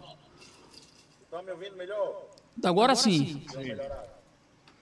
Então, Ciro, eu sou humorista, é, filho de, de, gente humilde. Comecei a trabalhar aos 14 anos vendendo rapadura em feira. É, fui vendedor de feijão, fui vendedor de automóvel. Naquela época era uma coisa bem acessível né, também. Tá? É, eu já meus 33 anos de idade, é, graças a Deus conquistei muito aqui no Nordeste, vim de onde eu vim. E eu sou muito admirador seu, acredito demais em você. Mas você disse que tinha uma piada para ele. Não. Com é, ele. O que, eu gosto dele é que, o que eu gosto dele é que ele acaba macho, não é isso? Não, você falou outra coisa aí. Ele macho. Ele é, eu, bateu o pino, bateu o pino, Renan. Nada, que é isso. Eu acredito muito nele. Eu, eu sou um cara que sou do interior, Ciro, então eu, eu, participei muito da política do interior, daquele negócio acirrado, tudo. E realmente eu vejo, vejo em você a pessoa certa para modificar tudo isso. A, a, gente, como artista, passa hoje por uma situação extremamente difícil. É, sem nenhum apoio, sem nenhuma ajuda, sem nada, nada, nada. Eu digo a você que eu já fiz mais de 600 shows no Nordeste é, nesses últimos quatro anos. E nunca tive um apoio para dizer assim, é, no, principalmente no começo, né? Está precisando de alguma ajuda de uma secretaria de cultura ou do nada, nada, nada, nada chega até a gente. Então é tudo muito uma guerra muito grande, sabe? Eu olho muito para esse pessoal, tenta ajudar dentro da minha possibilidade todo mundo, porque falta ajuda, apoio a gente aqui, sabe? Então, é, é, eu sei que você é um cara que em todas as áreas vai tomar conta de tudo, né? E eu sou muito feliz de estar, tá, amigo do Fabiano. Fabiano sabe da minha história aí, já me ajudou muito, né? É, é, não só, posso dizer aqui, Fabiano, que financeiramente, que como amigo, de todas as maneiras possíveis, você sempre abriu. Isso quando você era pobre, andava de Porsche, né? É, na época você era pobre, andava de Porsche blindado, não tinha Rolex, cinco, cinco Rolex de uma vez. Nada, que é isso, mano. Renan, obrigado, viu, meu irmão? Um beijo no coração. Um abraço, Renan. Um abraço na cultura. A cultura brasileira hoje tem o menor investimento da história. E isso não é por acaso. Porque todo problema do nacional no limite é a formação de uma cidadania consciente e crítica. E isso você consegue pela cultura, com rapidez, e pela educação, com persistência. As duas coisas estão em xeque no Brasil. Portanto, nós precisamos devolver à cultura a centralidade necessária que ela, que ela precisa ter. Senão, a gente vira uma ex-nação. A gente tende a repetir aqui dentro todos os valores das, das nações estrangeiras, especialmente os hábitos de consumo. E isso nos predispõe à infelicidade, basicamente. Nós voltaremos a conversar muito sobre isso. Valeu, Renan. Obrigado, querido. Um abraço grande. Um abraço grande, meu irmão. A, a, a turma não sabe, mas quando a, gente, quando a gente deseja boa sorte a um artista, a gente fala merda. Eu que fui casado com um artista, né, aprendi isso, então não, ninguém leva a mal, mas isso vem da, da, do teatro inglês em que, quando as peças eram boas, muita gente vinha para o teatro, então os cavalos deixavam a parte do teatro todo sujo de merda. Então, os artistas desejavam muita merda, merda e tal, lá na Inglaterra. Então, merda para você em todos os seus palcos. Valeu, Renan. Obrigado. Obrigado. Valeu, Fabiano. Um abraço. Valeu. Volta para cá. Presidente, não é só... Desculpa aí que eu não, que é isso, boa viagem, venha devagar. Chega, venha devagar para chegar, chegar ligeiro, dizia minha avó, meu filho. Venha devagar para chegar ligeiro. Então venha devagar para chegar ligeiro, viu? Beijo, Renan. É, ministro, não é só, não é só, não é só ele não que tem, que está aqui não. Tem dois humoristas aqui paraibanos também que para quebrar um gelo quer dar uma palavrinha com o senhor. É Praga, ó, o nome, Praga de um, e o outro é Mago da Fuleiragem. Imagina aí como esses sobrenomes desses caras. Praga, vocês queriam fazer uma pergunta ao presidente Ciro? Boa tarde, meu presidente. Fala, Praga. Eu tô vendo que o senhor tá mais calminho, né? Tem um tempinho que o senhor vem calmo. Tá tomando umas bandinhas de Rivotril, é? o problema é que eu tô Porque sentindo a responsabilidade de crescer muito e a peste da idade é chegando, rapaz. A gente tenta parar, mas a gente teria 63, tô dentro dos 64. Hum. Aí o cabo vai ficando meio mole, inclusive naquilo, né, mano? Genial, genial. Aquilo, naquilo tem remédio que é o Viagra. Eu digo é discurso, é. rapaz. Sim, no discurso. Ô, oh, Paraíba boa! E o Mago tem uma. Tem... Até Marromeno, a minha mensal está garantida. É, clica só no Mago aqui, sem ser geral, essa, essa fechada para o Mago. Pronto.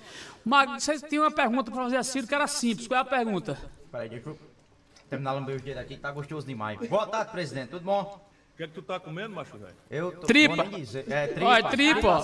Tripa e tomando tumalina da serra, que é de verdade um boteco mesmo. Tô comendo tripa. Vai molar o bico, a piada vai sair escandelosa. Vai, Marco, pergunta, pergunta, Marco, a ele. E tô na beira aqui desse cabo aqui, meu camarada. Pergunta ao ministro. É o seguinte, eu tô em que câmera? Queria só saber. Nessa aqui, ó. Nessa aqui, né? O senhor sabe como manda beijo pra um cara feio? Rapaz, sei não, me, me, me explica aí. Assim, ó. Chamou de chamou o presidente de feio. Valeu, obrigado. Presidente, me chamar de feio, presidente. É Ei, deixa eu aproveitar e elogiando essa estrutura nova de grandes, grandes artistas que o Nordeste está produzindo a partir da Paraíba. Mandar um abraço para um dos que eu mais admiro de todos e que eu ainda tenho vontade de conhecer ele pessoalmente mais de perto, que é o Jesse Quirino. É, meu amigo, meu amigo pessoal, meu amigo pessoal. Pense no caba bom, viu? Demais, fera. É, presidente, é, na Paraíba o seu partido, o PDT, ele tem a vice-governadora do estado, tem um deputado federal, doutor Damião Feliciano, de coração para coração, e há rumores de que Lígia, primeiro, já estaria sendo assistida por parte da equipe do mago João Santana, que é um mago, é, é um gênio, é um craque, para disputar o governo do Estado. Há essa possibilidade real de o senhor ter um palanque com candidato a governador?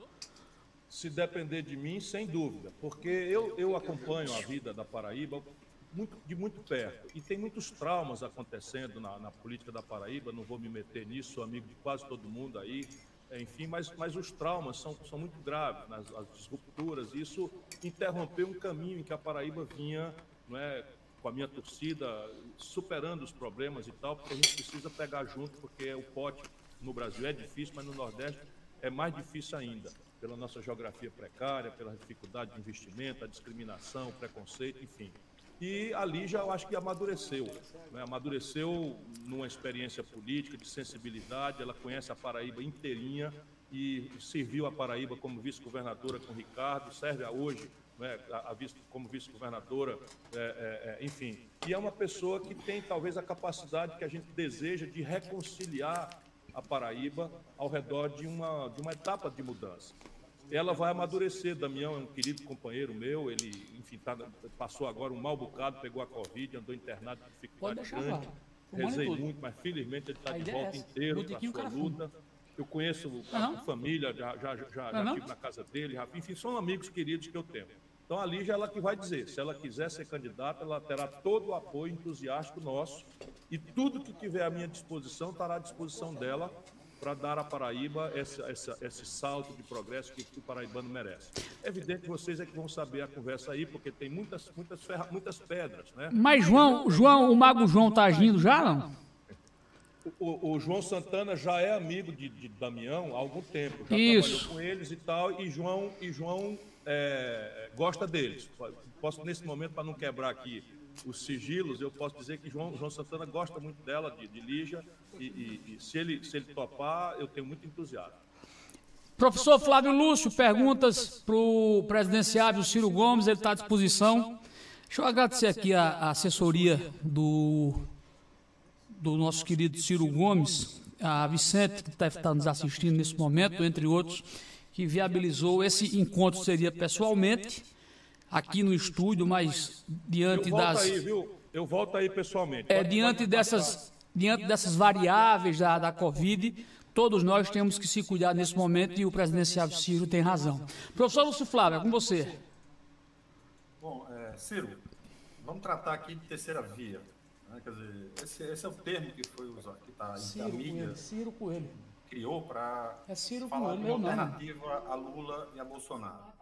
É, e, e, nessa, em meio a esses candidatos, você tem uma diversidade muito grande, mas você certamente é o que se apresenta de maneira mais antagônica aos outros, né? porque seu programa revela isso, sua, sua maneira de tratar e, a, os problemas brasileiros e como enfrentá-los, você é, é algo digamos assim, seria um penetra em meio a essa festa aí do, desse, desse o PSDB, por exemplo, que tem aí dois candidatos lançados, que é o governador de São Paulo, João Dória, e o governador do, do, do Rio Grande do Sul, Eduardo Leite, ambos, é, ambos se colocam, reafirmam o, o, antigo programa que Aécio Neves defendeu, que Alckmin defendeu, enfim, é, que foi, é, que é isso que você critica, esse modelo econômico que, com, com, algumas nuances, o PT manteve também. Né? É, então, é, o, que, o que também me impressiona na sua, nessa sua. Desde 2018 isso ficou mais evidente, mas ao longo do, desses anos até hoje, é, a sua reafirmação do, do, do, seu diagnóstico, do seu programa, das suas propostas e a crítica é, a, a, ao sistema, a, esse, a, esse, modelo, que é um modelo, como você mencionou, você deixou claro isso, que interessa, em primeiro lugar, aos bancos, ao setor financeiro, né, que é que quem, independente do Brasil estar bem ou, ou mal, é, eles lucram com a crise. Né? É, então, eu, um, um aspecto importante também nisso é que Lula e o PT não mencionam, não, não entram no debate que você propõe. Né? Lula continua tentando sair pela tangente, em, em algumas oportunidades ele tenta é, se, se, tornar mais palatável ao setor financeiro, já defendeu é, a, a, abertura de capitais para furnas, já disse contra a taxação das grandes, das grandes patrimônios, grandes fortunas, é, e, em certo sentido, isso reafirma é, é, é, o que a retomada do, do, do, que, do projeto iniciado pelo PT, né? que, que levou a esse problema grave que o Brasil tem hoje, é, que é o, o do endividamento público. Né? Mas não só isso. É, muita gente já menciona, quer dizer, você, o mercado financeiro, que é quem são os donos do poder, vamos chamar assim, do Brasil, né? Tem algeriza você. A, essa, essa, essa quantidade de pesquisas que saem mensalmente, com custo, como você menciona, altíssimo né, para essas empresas, elas procuram, de alguma maneira, criar um fato consumado, que é o fato da polarização. O que parece indicar, já que o setor financeiro começa a abandonar o barco do Bolsonaro, que, é, que a opção deles pode vir a ser a opção Lula. Né? Já que os outros, já que a Dória, Mandetta, é, Eduardo Leite não conseguem se viabilizar eleitoralmente. A alternativa ao lulismo, no caso, seria o seu nome que se coloca. De, de, professor, deixa eu complementar aqui, deixa eu ser mais sucinto aqui para dizer a verdade. É, resumindo, Mandetta, é, o Eduardo, o Dória, o Sérgio Moro, eles não saem do canto, são traços nas pesquisas eleitorais. Se somar todos eles, não tem a intenção hoje de votos que o, o, o ministro Ciro Gomes tem. Não é mais ou menos essa linha que você quer falar, é isso? É, também, isso ajuda, mas o que, o que eu estou querendo acentuar aqui é o seguinte, quer dizer, é, se Ciro tivesse outro programa, certamente ele seria ungido dessa, do, do setor financeiro. É isso que eu estou querendo dizer. E Ciro não abre mão do seu diagnóstico, Ciro não abre mão do seu programa, e é a cada entrevista que ele dá, ele reafirma isso, e isso é algo que, que se nós tivéssemos uma esquerda que, que pensasse para além da, da, dessas aparências do discurso ou de uma, de uma, uma idealização do pensamento esquerda, né, ela iria pensar a candidatura de si de maneira mais séria. Quer dizer, é a única que realmente enfrenta o problema brasileiro, o real problema brasileiro, e não, faz, não se ajusta a essas circunstâncias. O que, é que você acha disso, Ciro? É, é isso mesmo? Professor, esse é o ponto que a gente tem que tentar botar o povo na jogada. Porque, veja bem, vamos, vamos, vamos raciocinar juntos com o nosso, com o nosso jovem que está no papo arretado agora. O Brasil, que tem um chão generoso, um povo absolutamente criativo né, e um céu abençoado pelo Cruzeiro do Sul, entre 1930 e 1980, meio século, cresceu 6,7% ao ano. Para não dizer que o Brasil do Dom Pedro II cresceu 8, 9% em média ao ano durante 50 anos. Então o Brasil não tem defeito genético, né? nem no povo, nem na terra, nem no céu que, que acontece de, de, dos anos 80 para cá, que é isso que eu tenho tentado chamar a atenção? O Brasil despenca o crescimento de 6,7% ao ano durante 50 anos para 2,5% ao ano. Como a população cresce 2 milhões de bebês brasileiros por ano, nós praticamente dos anos 80 para cá estamos estagnados na questão da divisão da renda por cabeça, se fosse ideal. E eu já mostrei aqui que um brasileiro 1% dos brasileiros tem a metade da riqueza do país. Cinco pessoas acumulam a metade da riqueza do Brasil. É um negócio absolutamente chocante. Então, veja, de 2010 para 2020, o Brasil simplesmente parou. Nasceram 40 milhões de brasileiros, professor, nesse período, e em 10 anos, pela primeira vez em 120 anos, o Brasil cresceu zero. Se o Brasil não cresce, significa que o emprego simplesmente não vai aparecer. Se o emprego não aparece e aparecem milhões de pessoas precisando trabalhar, o preço do trabalho, que é o salário, que é a renda, avilta. É que nem sobrar feijão na feira de Cajazeira. Se sobrar feijão na feira de Cajazeira, o feijão despenca de preço. Pois bem, o Brasil está com uma super oferta de mão de obra e o emprego parou de ser criado. Resultado, o preço do emprego, que é a renda, que é o salário, destruiu-se no Brasil. Nós estamos com o pior salário mínimo dos últimos 16 anos. E aí a população se endivida e o crédito também colapsou. 63 milhões e 700 mil brasileiros estão no SPC. A pergunta simples é: o país 10 anos parado, e esses números de desemprego, 15 milhões de pessoas, 6 milhões de, de, de desalentados que desistiram de procurar emprego de tanto não de humilhação, 40% da força de trabalho trabalhando precarizado, sem direito a nada, nem salário mínimo, nem férias, nem décimo terceiro, nem licença maternidade, a verdadeira escravidão moderna de volta, em que um garoto das madrugadas de São Paulo, gelada, com um, carro, um caixote de, de, de, de aplicativo nas costas, ganha cinco reais por um carreto. Se a moto quebrar a corrente e ele tiver que consertar e não tiver dinheiro, a moto passa três, quatro dias, ele passa fome. Porque ele não tem proteção de absolutamente nada. O Uber era o, a, o, refúgio de um bocado de gente, a gasolina explodiu de preço, está chegando em sete reais em vários lugares, inviabilizou a tarifa, então nós estamos conseguindo agora desempregar o desempregado que está na informalidade. A pergunta simples, diante de tanto número, isso está isso, isso tá direito? Vamos lá, vamos, quem, quem, são os responsáveis por isso? 10 anos é 10 anos. Então vamos pegar de 2020 para 2010, quem eram os responsáveis, quem estava no comando? Lá se vai. Seis anos de, de PT, dois anos de Temer que o, que o Lula botou no poder, todo mundo sabe disso, contra a minha opinião, e dois anos de Bolsonaro. É isso a realidade. Então, o problema não é Chico, Manel Maria, meu caro mestre, meu caro professor. O problema é o modelo econômico. E essa tragédia social e econômica, a quebradeira do comércio, a quebradeira da indústria, o Brasil é o país que mais fecha indústria no mundo, na história do capitalismo mundial. E tem um setor nadando de braçada de ganhar dinheiro. Sabe que na pandemia todo mundo se ferrou, todo mundo se lascou, os pequenos restaurantes, as, as pousadas, todo mundo se ferrou no Brasil. Os bancos ganharam 120% de aumento no lucro. 120% de aumento do lucro no meio de uma pandemia. Aí você vai dizer, como é que eles ganham esse dinheiro? Eu vou dizer para todo mundo que está nos ouvindo. Por isso que eu sou marcado para morrer por eles. eles. O governo do Bolsonaro pegou um trilhão com T de tapioca do caixa do Banco Central, um trilhão de reais, e entregou para os bancos no começo da pandemia, dizendo: ó, esse monte de dinheiro aqui é para vocês emprestarem para as empresas, para as microempresas, etc. Aí anunciaram, Pronamp, não sei o que e tal. Sabe o que, é que os bancos fizeram? Porque o governo botou o dinheiro lá, mas não botou na lei que era para fazer. Os bancos empossaram o dinheiro e emprestaram de volta para o governo. E o governo pagando para eles, numa tal de operação compromissada, dois, três, quatro pontos acima da Selic. Compreenderam?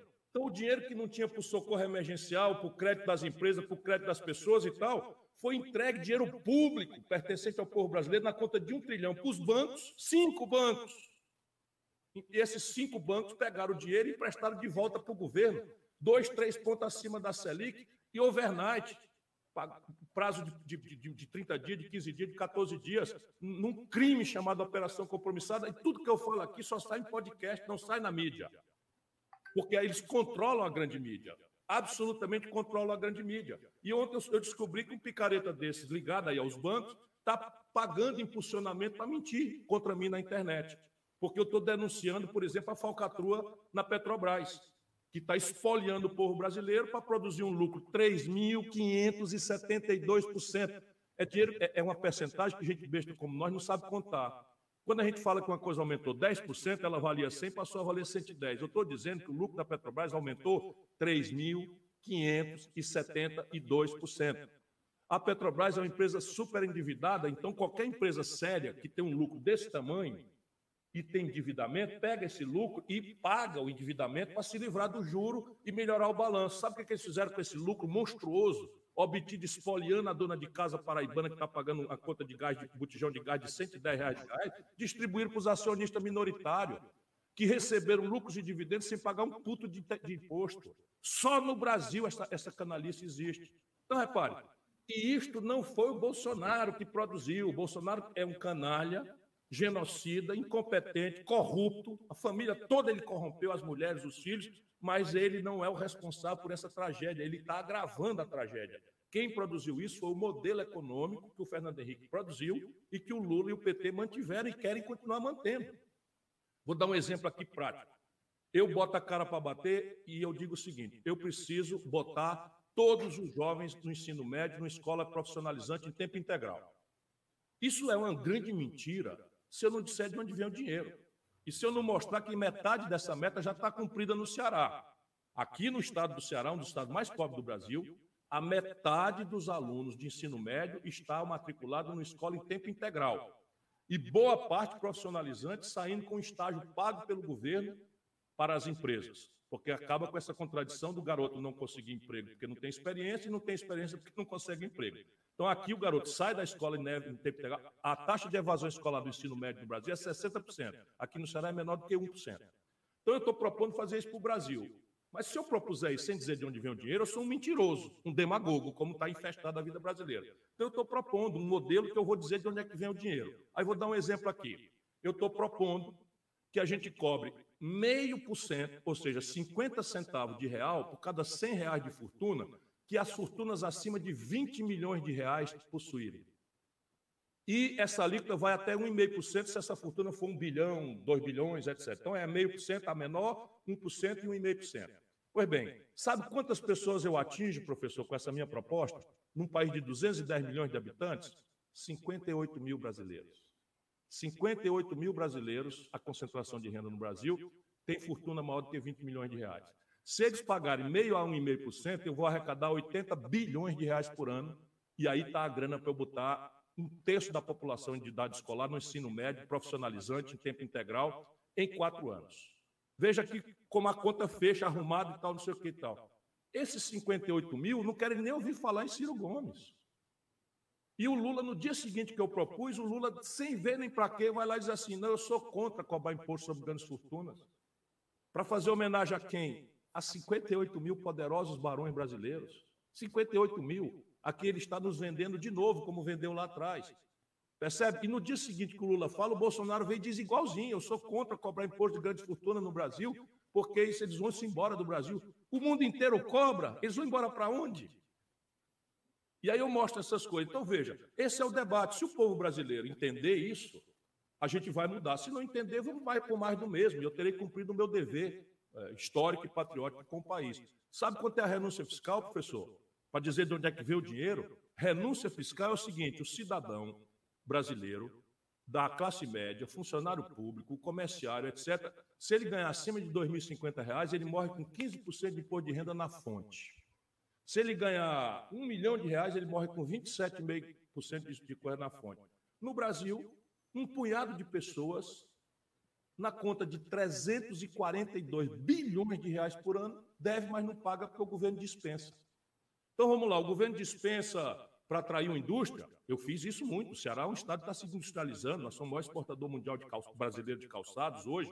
Tudo feito na minha época. Então, bom, tem correspondência. Eu dou incentivo fiscal, mas eu tenho um emprego, eu tenho, eu tenho serviços correlatos que dão emprego e tal.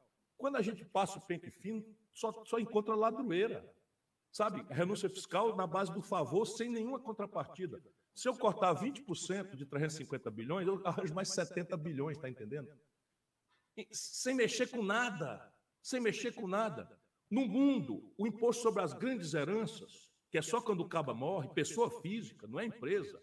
No mundo, a menor alíquota nos Estados Unidos é 29%, no Brasil é 4%. Deixa eu dizer para vocês, o IPTU que o cidadão paga em João Pessoa é mais alto do que toda a arrecadação do imposto territorial rural do Norte e Nordeste juntos. Por que, que a classe média tem que pagar IPTU e o proprietário rural não pode pagar uma alíquota progressiva, moderada, mas minimamente razoável, não é? Num país que está que tá precisando, por quê? Porque a conta estourou. Eu queria ver como é que o Lula pensa em ganhar uma eleição dessa lambança, sem conversar nada. Porque vai ser a maior mentira, o maior estelionato da história. Sabe quanto é o buraco na conta, professor, nos últimos 12 meses? Entre o que o governo arrecadou e o que o governo gastou? 650 bilhões de reais. E eles ainda têm a cara de pau de falar em superávit, né? Não, são os canalhas, rapaz. São os canalhas. E é o seguinte: 650 bilhões de reais é o déficit nominal do país. Isso numa hora em que o investimento é zero. Numa hora em que o restinho de dinheiro que tem, o governo está jogando para cima para negada roubar com o negócio de orçamento, é, orçamento secreto, emenda de relator, uma roubalheira escandalosa e generalizada. Esse país é, é um país sangrado. E aí nós vamos para a eleição nacional e não vamos botar o povo na jogada, não vamos contar essa história. Aí sabe o que acontece? Se você não contar a história, você elege, e aí no dia seguinte vai chegar lá, está o buraco de 650 bilhões, Está o povo angustiado, precisando de trabalhar, precisando de emprego, precisando educar o filho, precisando ter ser tratado com decência no posto de saúde, sair com a consulta especializada ou sair com remédio, e você não entrega. Esse modelo de governança política, o Collor foi caçado, o Fernando Henrique nunca mais ganhou eleição nacional no Brasil, PSDB, o Lula foi bater na cadeia, a Dilma foi caçada, o Michel Temer saiu pela porta do fundo e o Bolsonaro está desmoralizado. Percebe? E são os mesmos, cara. O Roberto Jefferson fez o discurso de defesa do Collor na sessão do impeachment. Eu estava lá, era governador, lutei pelo impeachment do Collor. Eu assisti o notável discurso do Roberto Jefferson defendendo o Collor.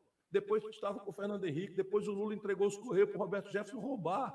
Aí está a origem do escândalo do mensalão. Está tudo aí nos arquivos, tudo isso o Bolsonaro vai trazer. E o país vai mergulhar no ódio de novo. Ou seja, se a gente o modelo político e o modelo econômico, nós não vamos sair daqui onde nós estamos.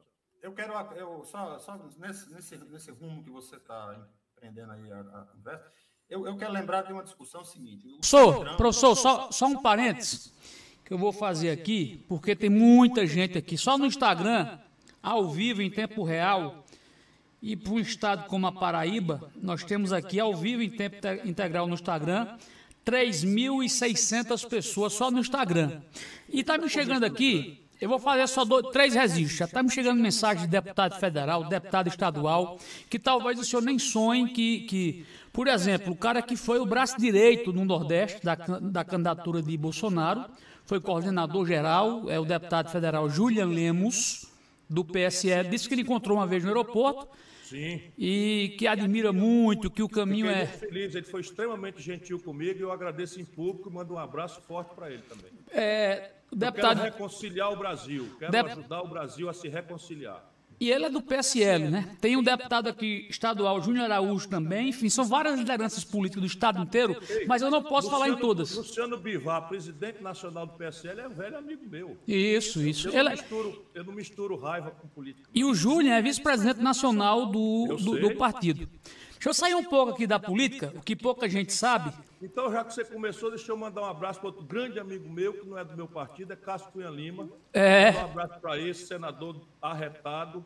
Lembrar do velho pai dele, de que eu fui colega, para você ver que eu, a minha estrada é antiga. É eu quero pegar o senhor nessa veia. Cunha Lima, apreciava o, o verso paraibano. O senhor foi governador. colega dele de novo federal. O senhor foi governador em 1990 e ele também, né? Isso, depois fomos colega federal. Isso, eu vou contar uma história de Ronaldo e eu quero que o senhor conte uma sua, tá? O senhor sabe que daquela, daquele atrito entre Ronaldo e Buriti, que ganhou. E Ronaldo, e eu digo isso porque eu estava presente. Ronaldo estava falando, e Ronaldo era um tribuno, era lindo o discurso de Ronaldo, tinha dois bebês embaixo. Aí ele falando, aí um bebê dizia, ô, oh, para falar bem. Aí o outro dizia, e para tirar ruim. Mas é verdade, é porque foi genial a, do, a, do, a dos dois bebês. Ô, para falar bem, eu dizia, para tirar ruim. Qual, conta um fato pitoresco aí de um comício seu que você foi chegando, que sempre tem aquele bebê que pega na cabeça da gente, você é mesmo que você é meu irmão. Conta um fato pitoresco aí. Você está me perguntando, mas tem muita coisa. Tem uma que me lembrei aqui, mas é meio escatológica. Eu vou ver se eu faço com palavras mais respeitosas. Não, pode arrochar, homem. Mas é dessa mesma base que você me lembrou. Você é o bebo no comício e tal. Aí estava um deputado amigo meu, disse, é Ciro Gomes, é o melhor do mundo, é bom marido, é bom pai, é não sei o que e tal. Homem bom esse Ciro Gomes. Já tinha passado da conta a não sei se vocês usam essa palavra aí também. Isso. A badulação. Aí eu bebo lá de baixo. Pois dá ele, né? ele, ele, botou. Ele Resumindo, botou deu ar a ele. É, depois dê a ele e tal. Aí, aí eu, eu, o deputado ficou nervoso assim na hora. Disse, eu como é o teu e o dele. oh, é, outra coisa interessante, que aí, é, professor Flávio Lúcio, a gente conhece um pouco da, da história né, do, do, do berço que Ciro Gomes teve. Por exemplo, teve um, um, um, um campeonato mundial para dissertar sobre Camões. E, para quem não sabe, Ciro Gomes de Sobral conheceu a capital, Portugal, primeiro do que a capital do estado do Ceará. Como é que foi isso, é, presidente?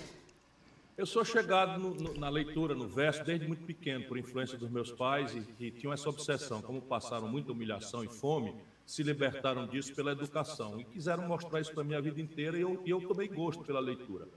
E aí, garoto, eu, eu gostava muito de poesia. E a poesia brasileira tem uma raiz na poesia portuguesa. A portuguesa, basicamente, textos extraordinários do, do Camões, Fernando Pessoa, que é, um, é, uma figura absolutamente extraordinária, que tinha, sei lá, oito pseudônimos. E é engraçado que cada pseudônimo ele escrevia com um estilo diferente, parecia outra pessoa é, enfim, Alberto Caeiro era extremamente romântico e você pensava que era outra pessoa, chegava a ser sensual o verso dele e tal. E Camões, para mim, era a raiz de tudo. E aí a minha mãe trouxe ali um prospecto, o governo português promoveu um concurso em todos os países de língua portuguesa sobre a vida e a obra de Camões. E era um concurso de monografia, que é um, ensaio, um trabalho assim mais científico e tal. E, e, e eu resolvi fazer uma novela. Em vez de fazer um ensaio, eu resolvi fazer uma novela em que eu era eu mesmo contemporâneo e amigo, parceiro, como a gente chama aqui, do, do Camões. Então, eu contei a história dele, mas era eu lá, dizer, Camões, rapaz, Trinca Ferro não faz isso, que era o apelido dele, né? Trinca Ferro não faz isso, não faz aquilo, aí entramos numa confusão num bar, briga danada, ele bicho olhou para a mulher do caba lá e tal, e aí o caba furou o olho dele. Aí, até lá, o Camões era um, tinha, um, tinha um olho derivado de uma briga dessa de bar, e ele era muito, muito, muito cheio de, de, de, de nó pelas costas. E aí, esse, esse, esse trabalho que foi uma viagem minha, uma brincadeira, acabou ganhando prêmio, e o prêmio na época era uma viagem de 20 dias em Portugal, que eles pagavam tudo, o governo de Portugal. De maneira que eu saí de Sobral com 15 anos, não, não conhecia Fortaleza ainda, e fui conhecer Portugal. Isso aos 15 anos. E? Isso aos 15 anos de idade. 15 anos, 15 anos era. Agora eu quero saber, reza a lenda que o senhor foi artesão, fazia cinto, fazia sandália. Conta um pouco dessa história que eu fiquei sem acreditar. Porque você não tem, você não tem cancha, cancha, o senhor tem cancha de, de chefe de Estado, mas de, de sapateiro, não sei como é que aconteceu isso, não. Olha, quando eu, quando, assim, eu vim para a capital com 17 anos, então a ideia nossa era, não tinha universidade na minha cidade, e o meu pai queria muito que eu estudasse e tal, e eu vim para morar numa pensão. E o meu pai, com sacrifício, pagava a pensão que era, vamos dizer, casa, comida e roupa lavada. Então você tinha ali as três refeições, tinha tal. Só para você ter uma ideia, não tinha telefone na minha casa telefone era uma coisa cara e eu me correspondia com a minha namorada por carta, que é o novo, né? E por isso que eu, eu, eu amo muito os Correios, essa canalista estão querendo fazer agora é um absurdo, não é? Então, mandava carta e, rapaz, eu estou brincando, eu, tô, eu, quero defender o Correio pelo e-commerce porque ele levou 300 anos para se, se, capilarizar no Brasil inteiro. Na hora que você entregar isso para o capital estrangeiro, todas as cidades pequenas ficarão sem serviços de correspondência bancária, de entrega de encomenda. Isso é uma coisa que nós não podemos aceitar. Só para aproveitar aqui e não deixar de lutar, e mesmo na hora que você está me dando a oportunidade de uma visita no meu passado, que é muito generoso, eu sempre fui muito carinhado, meus pais sempre foram muito generosos, eu venho de uma família muito estruturada, por isso eu também respeito muito essa noção de família que a gente precisa recuperar no Brasil. Pois bem, e aí o meu pai pagava casa, comida e roupa lavada, mas eu com 17 anos já estava metido a namorar, tomar umazinha moderada no fim de semana, e aquela outra parte que a gente não pode falar em público e tal, que era como as nossas gerações é, é, se iniciavam na vida mundana. Então eu não tinha orçamento para isso. Cigarro, comecei, comecei a fumar cigarro também. É, resultado, para completar minha renda, eu aprendi a fazer artesanato de sola, que é muito simples. Você, assim, o, o, a chave é ter os moldes. Então você compra uma, uma peça de sola no mercado, aplica o, o molde em cima, desenha e aí corta. São facas e, e, coisas muito afiadas. Enfim, a gente, eu ia num, num, num, numa espécie de ateliê coletivo, onde tinha muita gente que trabalhava nisso, e eu então levava a minha para lá e usava as ferramentas do, do pessoal. Então eu cortava, aí tem os ribites para você enfeitar, tem os, a furadeira para botar os buracos, e, e, e dobra e bota a, fivela. Então, o, o, cinto é muito bem feito, não tem mistério, você podia invernizar ou não, era uma moda na época, muito hippie, etc. E aí eu fazia 5, 6 cintos ali, sábado, de meio-dia até 4, 5 horas da tarde, pegava os seis cintos na mão e ia para a porta de um hotel Beira-Mar aqui em Fortaleza, na Beira-Mar, não precisava dizer nada, ficava ali pendurado com o cinto, todo mundo entendia que eu estava vendendo. Aí era 50 reais o cinto, vezes 6, dava 300 reais, era, era a conta da, da parada. E aí sandália não, sandália já era mais. Mas fazia também sandália? Fazia, fazia também sandália. Não tem muito mistério, não. E, e, e dá para remendar ainda hoje, não? Conseguiria? Dá, dá com certeza. É muito simples, eu vou dizer para você. Na época, o mais, mais complicado era o pneu. Então, se nada der certo, eu vou chamar o senhor para abrir uma fábrica comigo. Eu já tenho uma fábrica de, de roupa, vou chamar o senhor para abrir uma, uma, uma de guiça. Mas eu acho, muito, eu acho muito provável que dê errado. Agora eu aprendi um bocado de coisa chamada agregação de valor, marca, canal de comercialização, Isso. então a gente pode ganhar escala. Eu vou fazer aqui dois merchans para a gente encerrar, uma pergunta do professor e a minha. Só, só um minutinho, presidente. Ó, chegou a João Pessoa, o mais novo delivery de bebidas, House Bear Delivery, de água e bebida gelada. Pediu, chegou bem geladinha. Sábado, né? Amanhã é dia de tomar uma você pede chega na sua casa rapidinha. Consulte nossas promoções de inauguração, cerveja Heineken 330 ml, combo com 6 unidades, geladinha 35 reais. Ligue agora mesmo 991 40 91 39. E meu amigo, essa é muito importante. Não baixe a guarda. Vacina protege contra casos graves de Covid, mas não impede que você pegue o vírus. Sabe o que forma uma barreira de proteção de verdade entre você e o coronavírus? É a máscara, especialmente a nossa Demesc, que é a máscara da asa branca, feita com micropartículas de prata que oxidam e inativam todos os vírus em apenas um minuto. O coronavírus e suas variantes alfa, beta, gama e delta ainda estão por aí nós e a DMESC te protege contra todos. Não saia de casa sem a proteção das máscaras. DMESC, da Asa Branca dos cientistas para você. Professor, a sua pergunta encerrando nossa conversa com o presidente Ciro Gomes. Ciro, é, é sobre essa questão dos, das alianças ainda nisso. Né? E é, eu, eu, mencionei na questão anterior a dificuldade, imagino que seja uma dificuldade para compor com setores que, ao longo desses últimos 20 anos, apoiaram governos que, é, que estavam alinhados a essa política econômica neoliberal, que tem levado o Brasil à falência. É, e, se nós observarmos bem, fala-se muito do Centrão, que, como se o Centrão fosse um mero é, agrupamento de parlamentares que está interessado unicamente em ocupar cargos públicos. Também. Né? Mas há algo de identidade que você identifica entre esses governos, que é a manutenção do, do modelo. Então, o, e se nós observarmos bem, o presidente da Câmara, da Câmara atualmente, a primeira ação dele foi votar a autonomia do Banco Central e tem levado à frente é, é, as, as, as, as, tais reformas que o governo é, de Bolsonaro tem tentado fazer.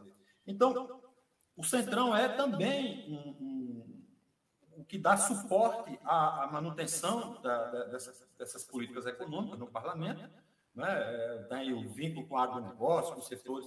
Como é que você pretende, Ciro, mais uma vez, assim, é porque é, você acha que é possível esses setores serem convencidos de que o Brasil não, não suporta mais um governo que dê continuidade a esse modelo nós temos agora experiências internacionais, no caso dos Estados Unidos, né? eu quero lembrar aqui é, assim, o programa de investimentos anunciados por Joe Biden, tem esse debate lá se é, se é New Deal, se é uma retomada do New Deal. Até eu lembrei é, essa semana é, de, de, uma frase que o Roosevelt, quando veio ao Brasil, disse ao Getúlio Vargas, despedindo, num discurso de despedida numa no jantar, né, promovido para ele, ele disse o seguinte: despeço nessa noite com grande tristeza, algo, no entanto, que devo sempre lembrar: duas pessoas inventaram o New Deal, o presidente do Brasil e o presidente dos Estados Unidos.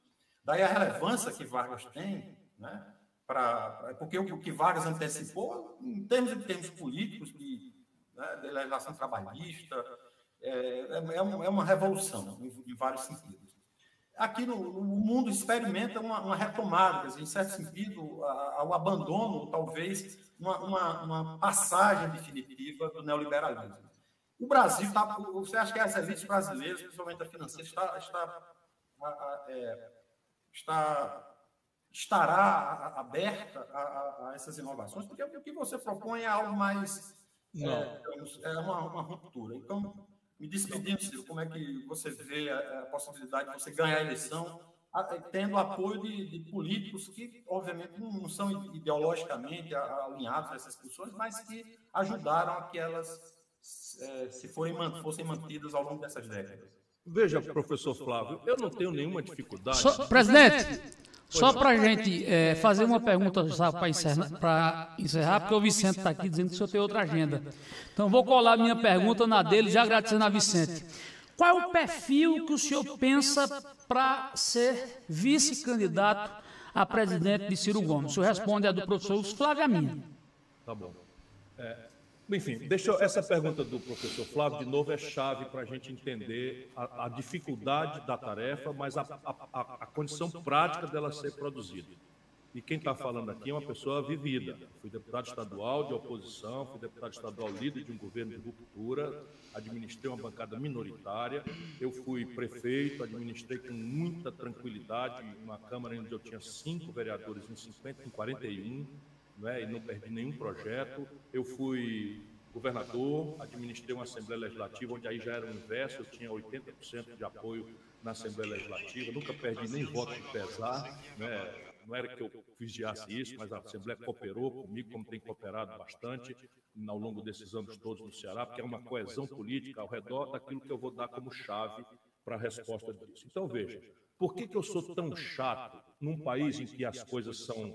A, a política é, é, é decidida na emocionalidade, no personalismo, e eu fico falando aqui de déficit público, o país cresceu, não cresceu, emprego, não sei o que e tal porque eu quero ver se agora já eu começo a preparar a superação do grande, do grande fracasso, da grande razão estratégica do fracasso político que está acontecendo no Brasil. Vou dizer de novo, da redemocratização para cá, não, isso não é um acidente. O Collor foi caçado, o Fernando Henrique nunca mais ganhou uma eleição nacional, o Lula foi bater na cadeia, a Dilma, a Dilma foi caçada, o Michel Temer saiu pela porta dos fundos, não tinha condição de disputar nenhuma eleição, e o Bolsonaro está se desmoralizando a olhos vistos. Isso aqui não é um acidente. Se a gente não entender isso, isso aqui é consequência desse encontro absolutamente trágico de um modelo econômico que produz crise e de um modelo de governança política que produz inconfiabilidade, corrupção, levada ao elemento central do modelo de poder do Brasil. Isso tem solução? Tem. Primeira, primeira providência, por isso que não pode ser simples, que nem o Padre Antônio Vieira dizia quando ia cometer os seus intermináveis sermões. Né? Quando a gente diz, não, deixa que eu chuto, vai lá quando eu for para o presidente, eu, eu acho a imprudência do Lula. Vai voltar o tempo que o povo vai tomar picanha, vai comer picanha, tomar cerveja, vai se ferrar e destruir a história dele se tiver êxito nessa conversa, sem conversar a conversa que nós temos que conversar com o povo brasileiro. Né? Dessa vez, ele com 78 anos, cheio de ódio, doido de vontade de se vingar, e o país na crise monstruosa, sem precedente, que ele não conhece. Ele está pensando que ele é possível reproduzir o tempo da bonança, do ciclo de altas commodities, de uma dívida pública moderada, de um câmbio completamente explodido que ele trouxe para baixo e tal, que permitiu essa, esse, esse ciclo de consumismo, que é um voo de galinha, que se repete ciclicamente no Brasil. Bom, enfim, mas é problema dele e do povo brasileiro. Eu vou tentar ajudar a gente a construir um caminho diferente. Ele já teve a oportunidade dele, eu vou pedir a minha. Então, veja, primeiro, não mentir para o povo dizer para o povo o que é que tem que ser feito para que o povo, ao votar no fulano, vote também nas ideias. Por quê? Porque isso atribui um conteúdo plebiscitário ao presidencialismo brasileiro. É o cidadão com as suas ideias.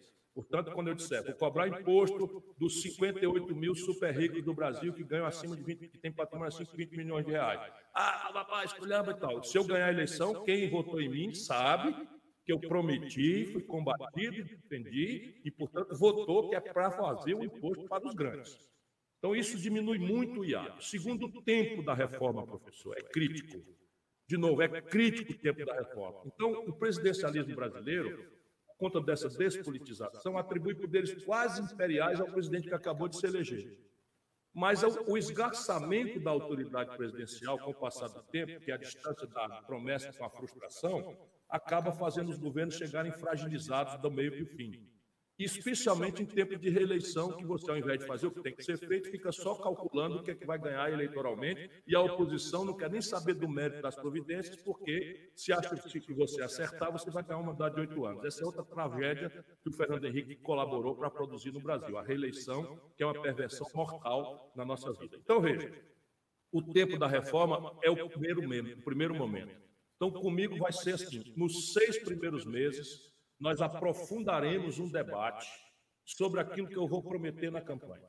E todo mundo que é crítico vai ser chamado, porque eu não quero ser imperador. Nós vamos discutir, vamos trazer a legislação internacional comparada, vamos trazer os intelectuais que estão banidos do debate brasileiro, vamos trazer a universidade para dentro e vamos envolver os políticos no mérito mesmo das coisas. Então, prometer antes o que vai fazer, estabelecer os conflitos e, pedir que o povo, ao votar em você, vote também naquelas ideias que você está propondo e, portanto, em deputados e senadores que votem a favor desse conjunto de ideias que você está apoiando, transformando o presidencialismo e a eleição num plebiscito sobre modelo de poder e modelo de administração econômica.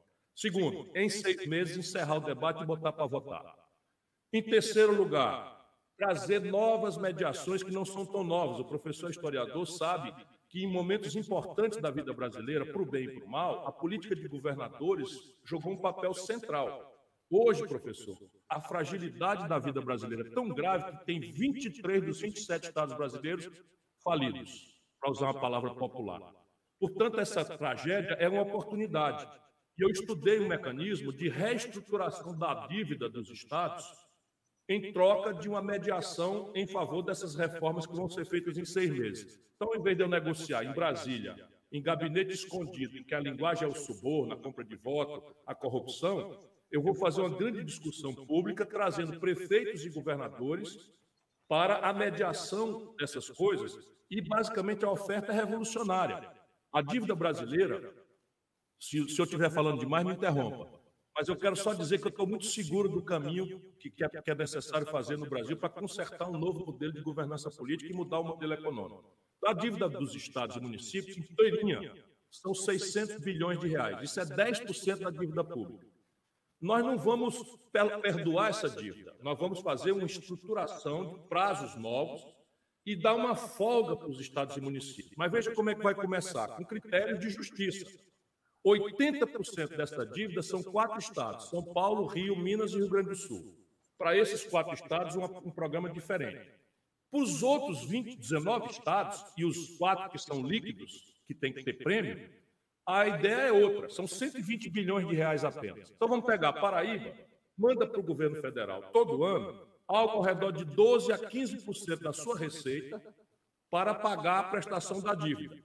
E está faltando muita coisa na Paraíba, que tem quase 16% de desemprego. Então, eu vou oferecer ao governador da Paraíba, em troca da mediação dele e dos prefeitos, né, a, a, da reestruturação do Pacto Federativo, que ele vai deixar de pagar 15%, 12% para a União e vai pagar só 5%. Eu vou dilatar o prazo da dívida, desde que ele me ofereça um plano em que os 10% da receita do Estado que está indo para Brasília ele aplique num programa de investimento na Paraíba. Esse investimento vai ser prioridade na linha do que a gente discutir, mas vai dar grande autonomia para a predileção que o governador da Paraíba, que melhor do que ninguém sabe o que, é que a Paraíba precisa. Então, é uma revolução na taxa de investimento público que pode compensar a tragédia que os deputados hoje em Brasília vivem e que os vulneram a essa prática. Qual é? Como é que a gente julga um bom deputado aqui embaixo? Não é pelos votos dele, pelos discursos bonitos que ele faz, infelizmente. A gente julga cá embaixo, por um traço da nossa cultura política, que o bom deputado é aquele que consegue trazer uma escola para o seu município, uma ponta de saneamento, uma ponta de energia elétrica, uma praça pública, um posto de saúde. E isso obriga o deputado a ficar numa linha de fisiologia, de clientelismo e de corrupção, porque o financiamento de campanhas permanece um problema mal resolvido no Brasil. Então, se eu fizer isso, eu vou mudar agora o eixo. Em vez de eu negociar só com o deputado escondido num gabinete em que a linguagem é vil, eu vou agora negociar aberto e publicamente a participação dos governadores e, e, e prefeitos numa reestruturação do Pacto Federativo em troca de uma refundação constitucional do Brasil. E, no limite, acabando toda essa dinâmica que diminui muito a lógica de impasse, nós vamos mandar a plebiscito e referendo direto pela votação popular aquelas reformas centrais que o país precisa. Não faz sentido, em pleno século XXI, que o Brasil siga com as práticas democráticas da estrutura representativa do século XIX. Não há nenhuma razão, em tempos de internet, de televisão, em que você pode usar o e-government para fazer consultas instantâneas ao povo sobre este ou aquele rumo da governança do país, que você mantenha a estrutura do século XIX. A quem interessa isso? A essa microelite que fala por cima da mesa que é contra a corrupção, mas é a maior estrutura corruptora do poder político do país. Então, se a gente, depois de negociar seis meses, anunciar antes da eleição que pretende fazer, de maneira que o povo vai votar em você e na sua ideia, trazer mediações estratégicas que vão compensar os estados e municípios de forma forte. Não é brinquedo você aumentar em 10% da receita corrente líquida da Paraíba a capacidade que a Paraíba tem de investimento. E isso os deputados vão participar nas indicações das prioridades, enfim, participação em governo, tudo isso é absolutamente normal. E, no limite, esse Congresso vai me autorizar a mandar as reformas para a votação popular. Isso daí tem uma possibilidade de êxito muito grande. A questão da vice-presidente. É o seguinte, depende, meu irmão, porque nós temos várias etapas agora. Eles fazem, como o professor Flávio falou, uma pesquisa, uma pesquisa eleitoral, paraibana, irmão, paraibana, minha irmã, uma pesquisa eleitoral num país desse tamanho, custa 600 mil reais se for feita por telefone, custa um milhão de reais se for feita presencial. Quem é, pelo amor de Deus, que tem dinheiro para fazer seis, sete, oito pesquisas por mês há, há dois anos das eleições, como tem feito no Brasil? Só os bancos. E o que eles querem fazer é exatamente isso: é impedir que a população discuta as alternativas. E se obriga a escolher entre coisa ruim ou coisa pior, porque é o que tem. Nós temos que tentar quebrar isso. Então, e eu estou fazendo, estou esperneando de todo jeito, eu falo horas a fio. Eu fui num podcast outro dia lá em São Paulo, o Flow. Eu assisti tudo. Foi caba, você, você é um caba danado, porque foram 4 horas e 42 minutos. 4, 40, assisti todinho, todo, todo, todo. Eu tive uma jornada com pastores evangélicos, com quem eu estou conversando. O professor Flávio Lúcio me mandou outro também. Como é o nome daquele professor que você caminhou para mim, outro podcast? Enfim, eu estou conversando pelos cotovelos por causa disso, porque a gente tem que ajudar o povo a entender, especialmente a juventude. Então, veja, estou fazendo isso, então vamos lá. Se eu consigo, quando chegar em abril, vai acabar um pouco essa confusão de estar tá botando o nome de Chico, Manel, Maria, Rita, não sei o que, nas pesquisas, confundindo as pessoas. Em janeiro já, em janeiro já precisa ser registrada nos TREs. É, mas isso não tem problema, eu não estou botando defeito na pesquisa. Pesquisa é retrata e a vida é filme. Então a pesquisa ela retrata o mais conhecido. Tu acha mesmo que um cabra desempregado, com o nome no SPC, o filho doente precisa do remédio, o cabra não tem dinheiro, não sei o que, estava tá pensando em eleição? Só quem pensa em eleição é jornalista e político. Né? Então vem um pesquisador e diz, meu irmão, como é aqui? Ele vai votar no que é mais conhecido para se livrar daquela pergunta. Está tudo certo. O que eu quero dizer é que quando chegar em abril, vai ter um prazo final. E chega de conversa. O Moura filiou o partido, o Bolsonaro está filiado. O Bolsonaro hoje não pode ser candidato, sabia? Ninguém sabe disso. O povo não sabe. Mas o Bolsonaro hoje não pode ser candidato. Por quê? Porque ele não está filiado num partido.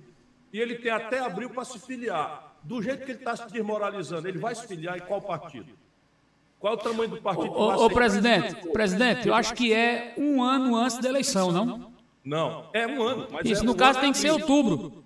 Não, é abril. Abril? Mas é seis meses agora. Seis meses agora. Ah, o prazo é perdão. Mas é. agora é seis meses. Então vai, vai, se filiar no partido. Então abril é o grid de largada. Agora é treino livre. Cada um entra com seu carro na pista, faz ali o tempo sozinho, não sei o que e tal.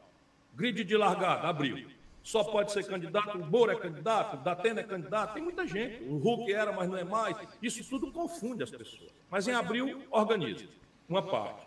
Então, se eu chegar ali com meus 12, 15% em abril, eu estou numa posição boa no, no, no, grid de largada. Em julho, é o prazo das, das convenções. Imagine que eu, vamos dizer assim, o Bolsonaro desceu para 20 e eu encostei ali no Bolsonaro nos 15. Meu irmão, morreu. Meu nome é Tchau. Morreu, sabe por quê? Porque uma parte dos eleitores do Lula está botando o dedo no nariz, não esqueceu não o que aconteceu, mas está botando o dedo no nariz porque acha que o Lula é o único que vai derrotar o Bolsonaro. E, do mesmo jeito, uma parte do eleitor do Bolsonaro que não aguenta mais as loucuras, os crimes, as, a corrupção generalizada e a incompetência selvagem do Bolsonaro, mas está votando no Bolsonaro com o dedo no nariz porque não quer o Lula de volta e o PT. Na hora que eles verem que tem um cabo na área, com um carro arrumadinho, vida limpa, experiência, projeto, respostas cumpridas para os problemas que não são fáceis tal, que, opa, vamos lá e tal. Não tem conversa. Não tem conversa, eu vou ali para as cabeças e vai ser bonita a virada. Aqui se diz assim, meu nome é Tchau. Pois é. Professor Flávio Lúcio. O vice vai depender da força com que eu chegar em julho. Isso. Professor Flávio Lúcio. muito forte em julho, eu vou procurar escolher uma mulher, uma mulher, não é, mais do sudeste, do sul, não é? é, é será que é uma gordinha não? Rapaz, é, é, é só o seguinte, é para completar, porque a questão da mulher no Brasil é muito grave. Porque tem uma gordinha aí que está doida para entrar na política. E não adianta a gente dizer que, que mulher é, tem, merece coisa se não repartir o poder com elas. Então, eu quero, se eu puder. Se eu não puder, o que, é que vai acontecer? Um partido qualquer que aceita aliança comigo vai indicar o vice.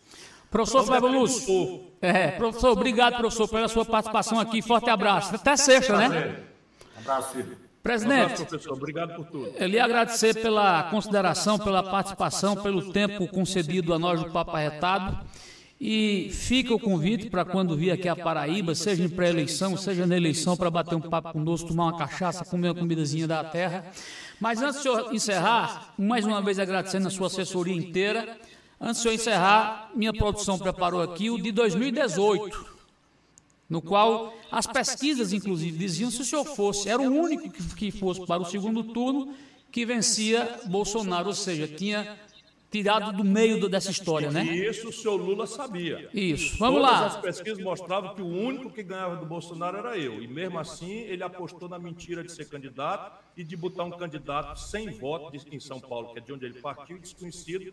Por quê? Porque queria exatamente que o Brasil se desastrasse para ele voltar negado esquecendo a bobagem que ele andou fazendo. Essa é de 2018, a última eleição, não é isso? A gente quer respeito pra ser feliz de novo. Quer alguém que lute do lado do povo. A gente quer emprego e oportunidade. A gente quer de volta a nossa dignidade. Ciro, Ciro, a gente quer mudança. Presidente, muito obrigado. Entrevista, que Deus te, que Deus te abençoe. Muito agradecido por todo o carinho, a hospitalidade ao longo de toda a minha vida. Eu sempre recebi nessa terra, irmão. Que Deus te abençoe, que o Senhor tenha muita garra, muita força sapato no pé, gastar solado de, de sandália, que eu acredito muito que o Brasil precisa nesse instante de alguém com preparo que o senhor tem, com a experiência que o senhor tem, a lucidez que o senhor tem. Já entrevistei Lula, Dilma, Eduardo Campos, é, Alckmin. Eu acho que o único que se aproximou do senhor foi o saudoso Eduardo Campos. O único, mas também, também passa, mas passa longe ainda uma coisinha. Forte abraço, presidente. Fabiano Gomes, forte abraço, meu irmão. Obrigado. Obrigado. Esse foi o presidenciável Ciro Gomes, é, figuraça, né? Preparado, um cara que surpreende sempre quando está prestando entrevista pelo preparo. Vamos com a vietinha encerrar aqui, vamos aqui encerrar aqui, na, na, aqui é a mesa do bala. Vamos encerrar com a vietinha, um abraço até sexta-feira, no decorrer da semana. A gente vai marcando o horário. Como eu disse, não tem horário fixo, fica a mercê das agendas dos grandes, dos grandes nomes nacionais. É, fixamente será às 18 horas. Pedir desculpas a vocês pelos erros técnicos do início do programa. É natural que isso aconteça no primeiro programa. Forte abraço. Até sexta-feira, se Deus quiser. Se aproxegue, pode sentar. Papo arretado já vai começar. Peço uma lapada pra orelha esquentar. Papo arretado já vai começar. Papo arretado é um papo irreverente, diferente de tudo que tu ouvis falar. É um boteco com câmera e microfone. Videocast no Nordeste a gente chama de bar. E o gerente desse estabelecimento tem muito conhecimento pro boteco organizar. Eu tô falando é de Fabiano Gomes, que sabe divertir, informar e emocionar. Garçom, traga um tira-gosto pro povo que vai chegar. Se aproxime, pode sentar. Papo arretado já vai começar. Se aproxime, pode sentar. Papo arretado já vai começar.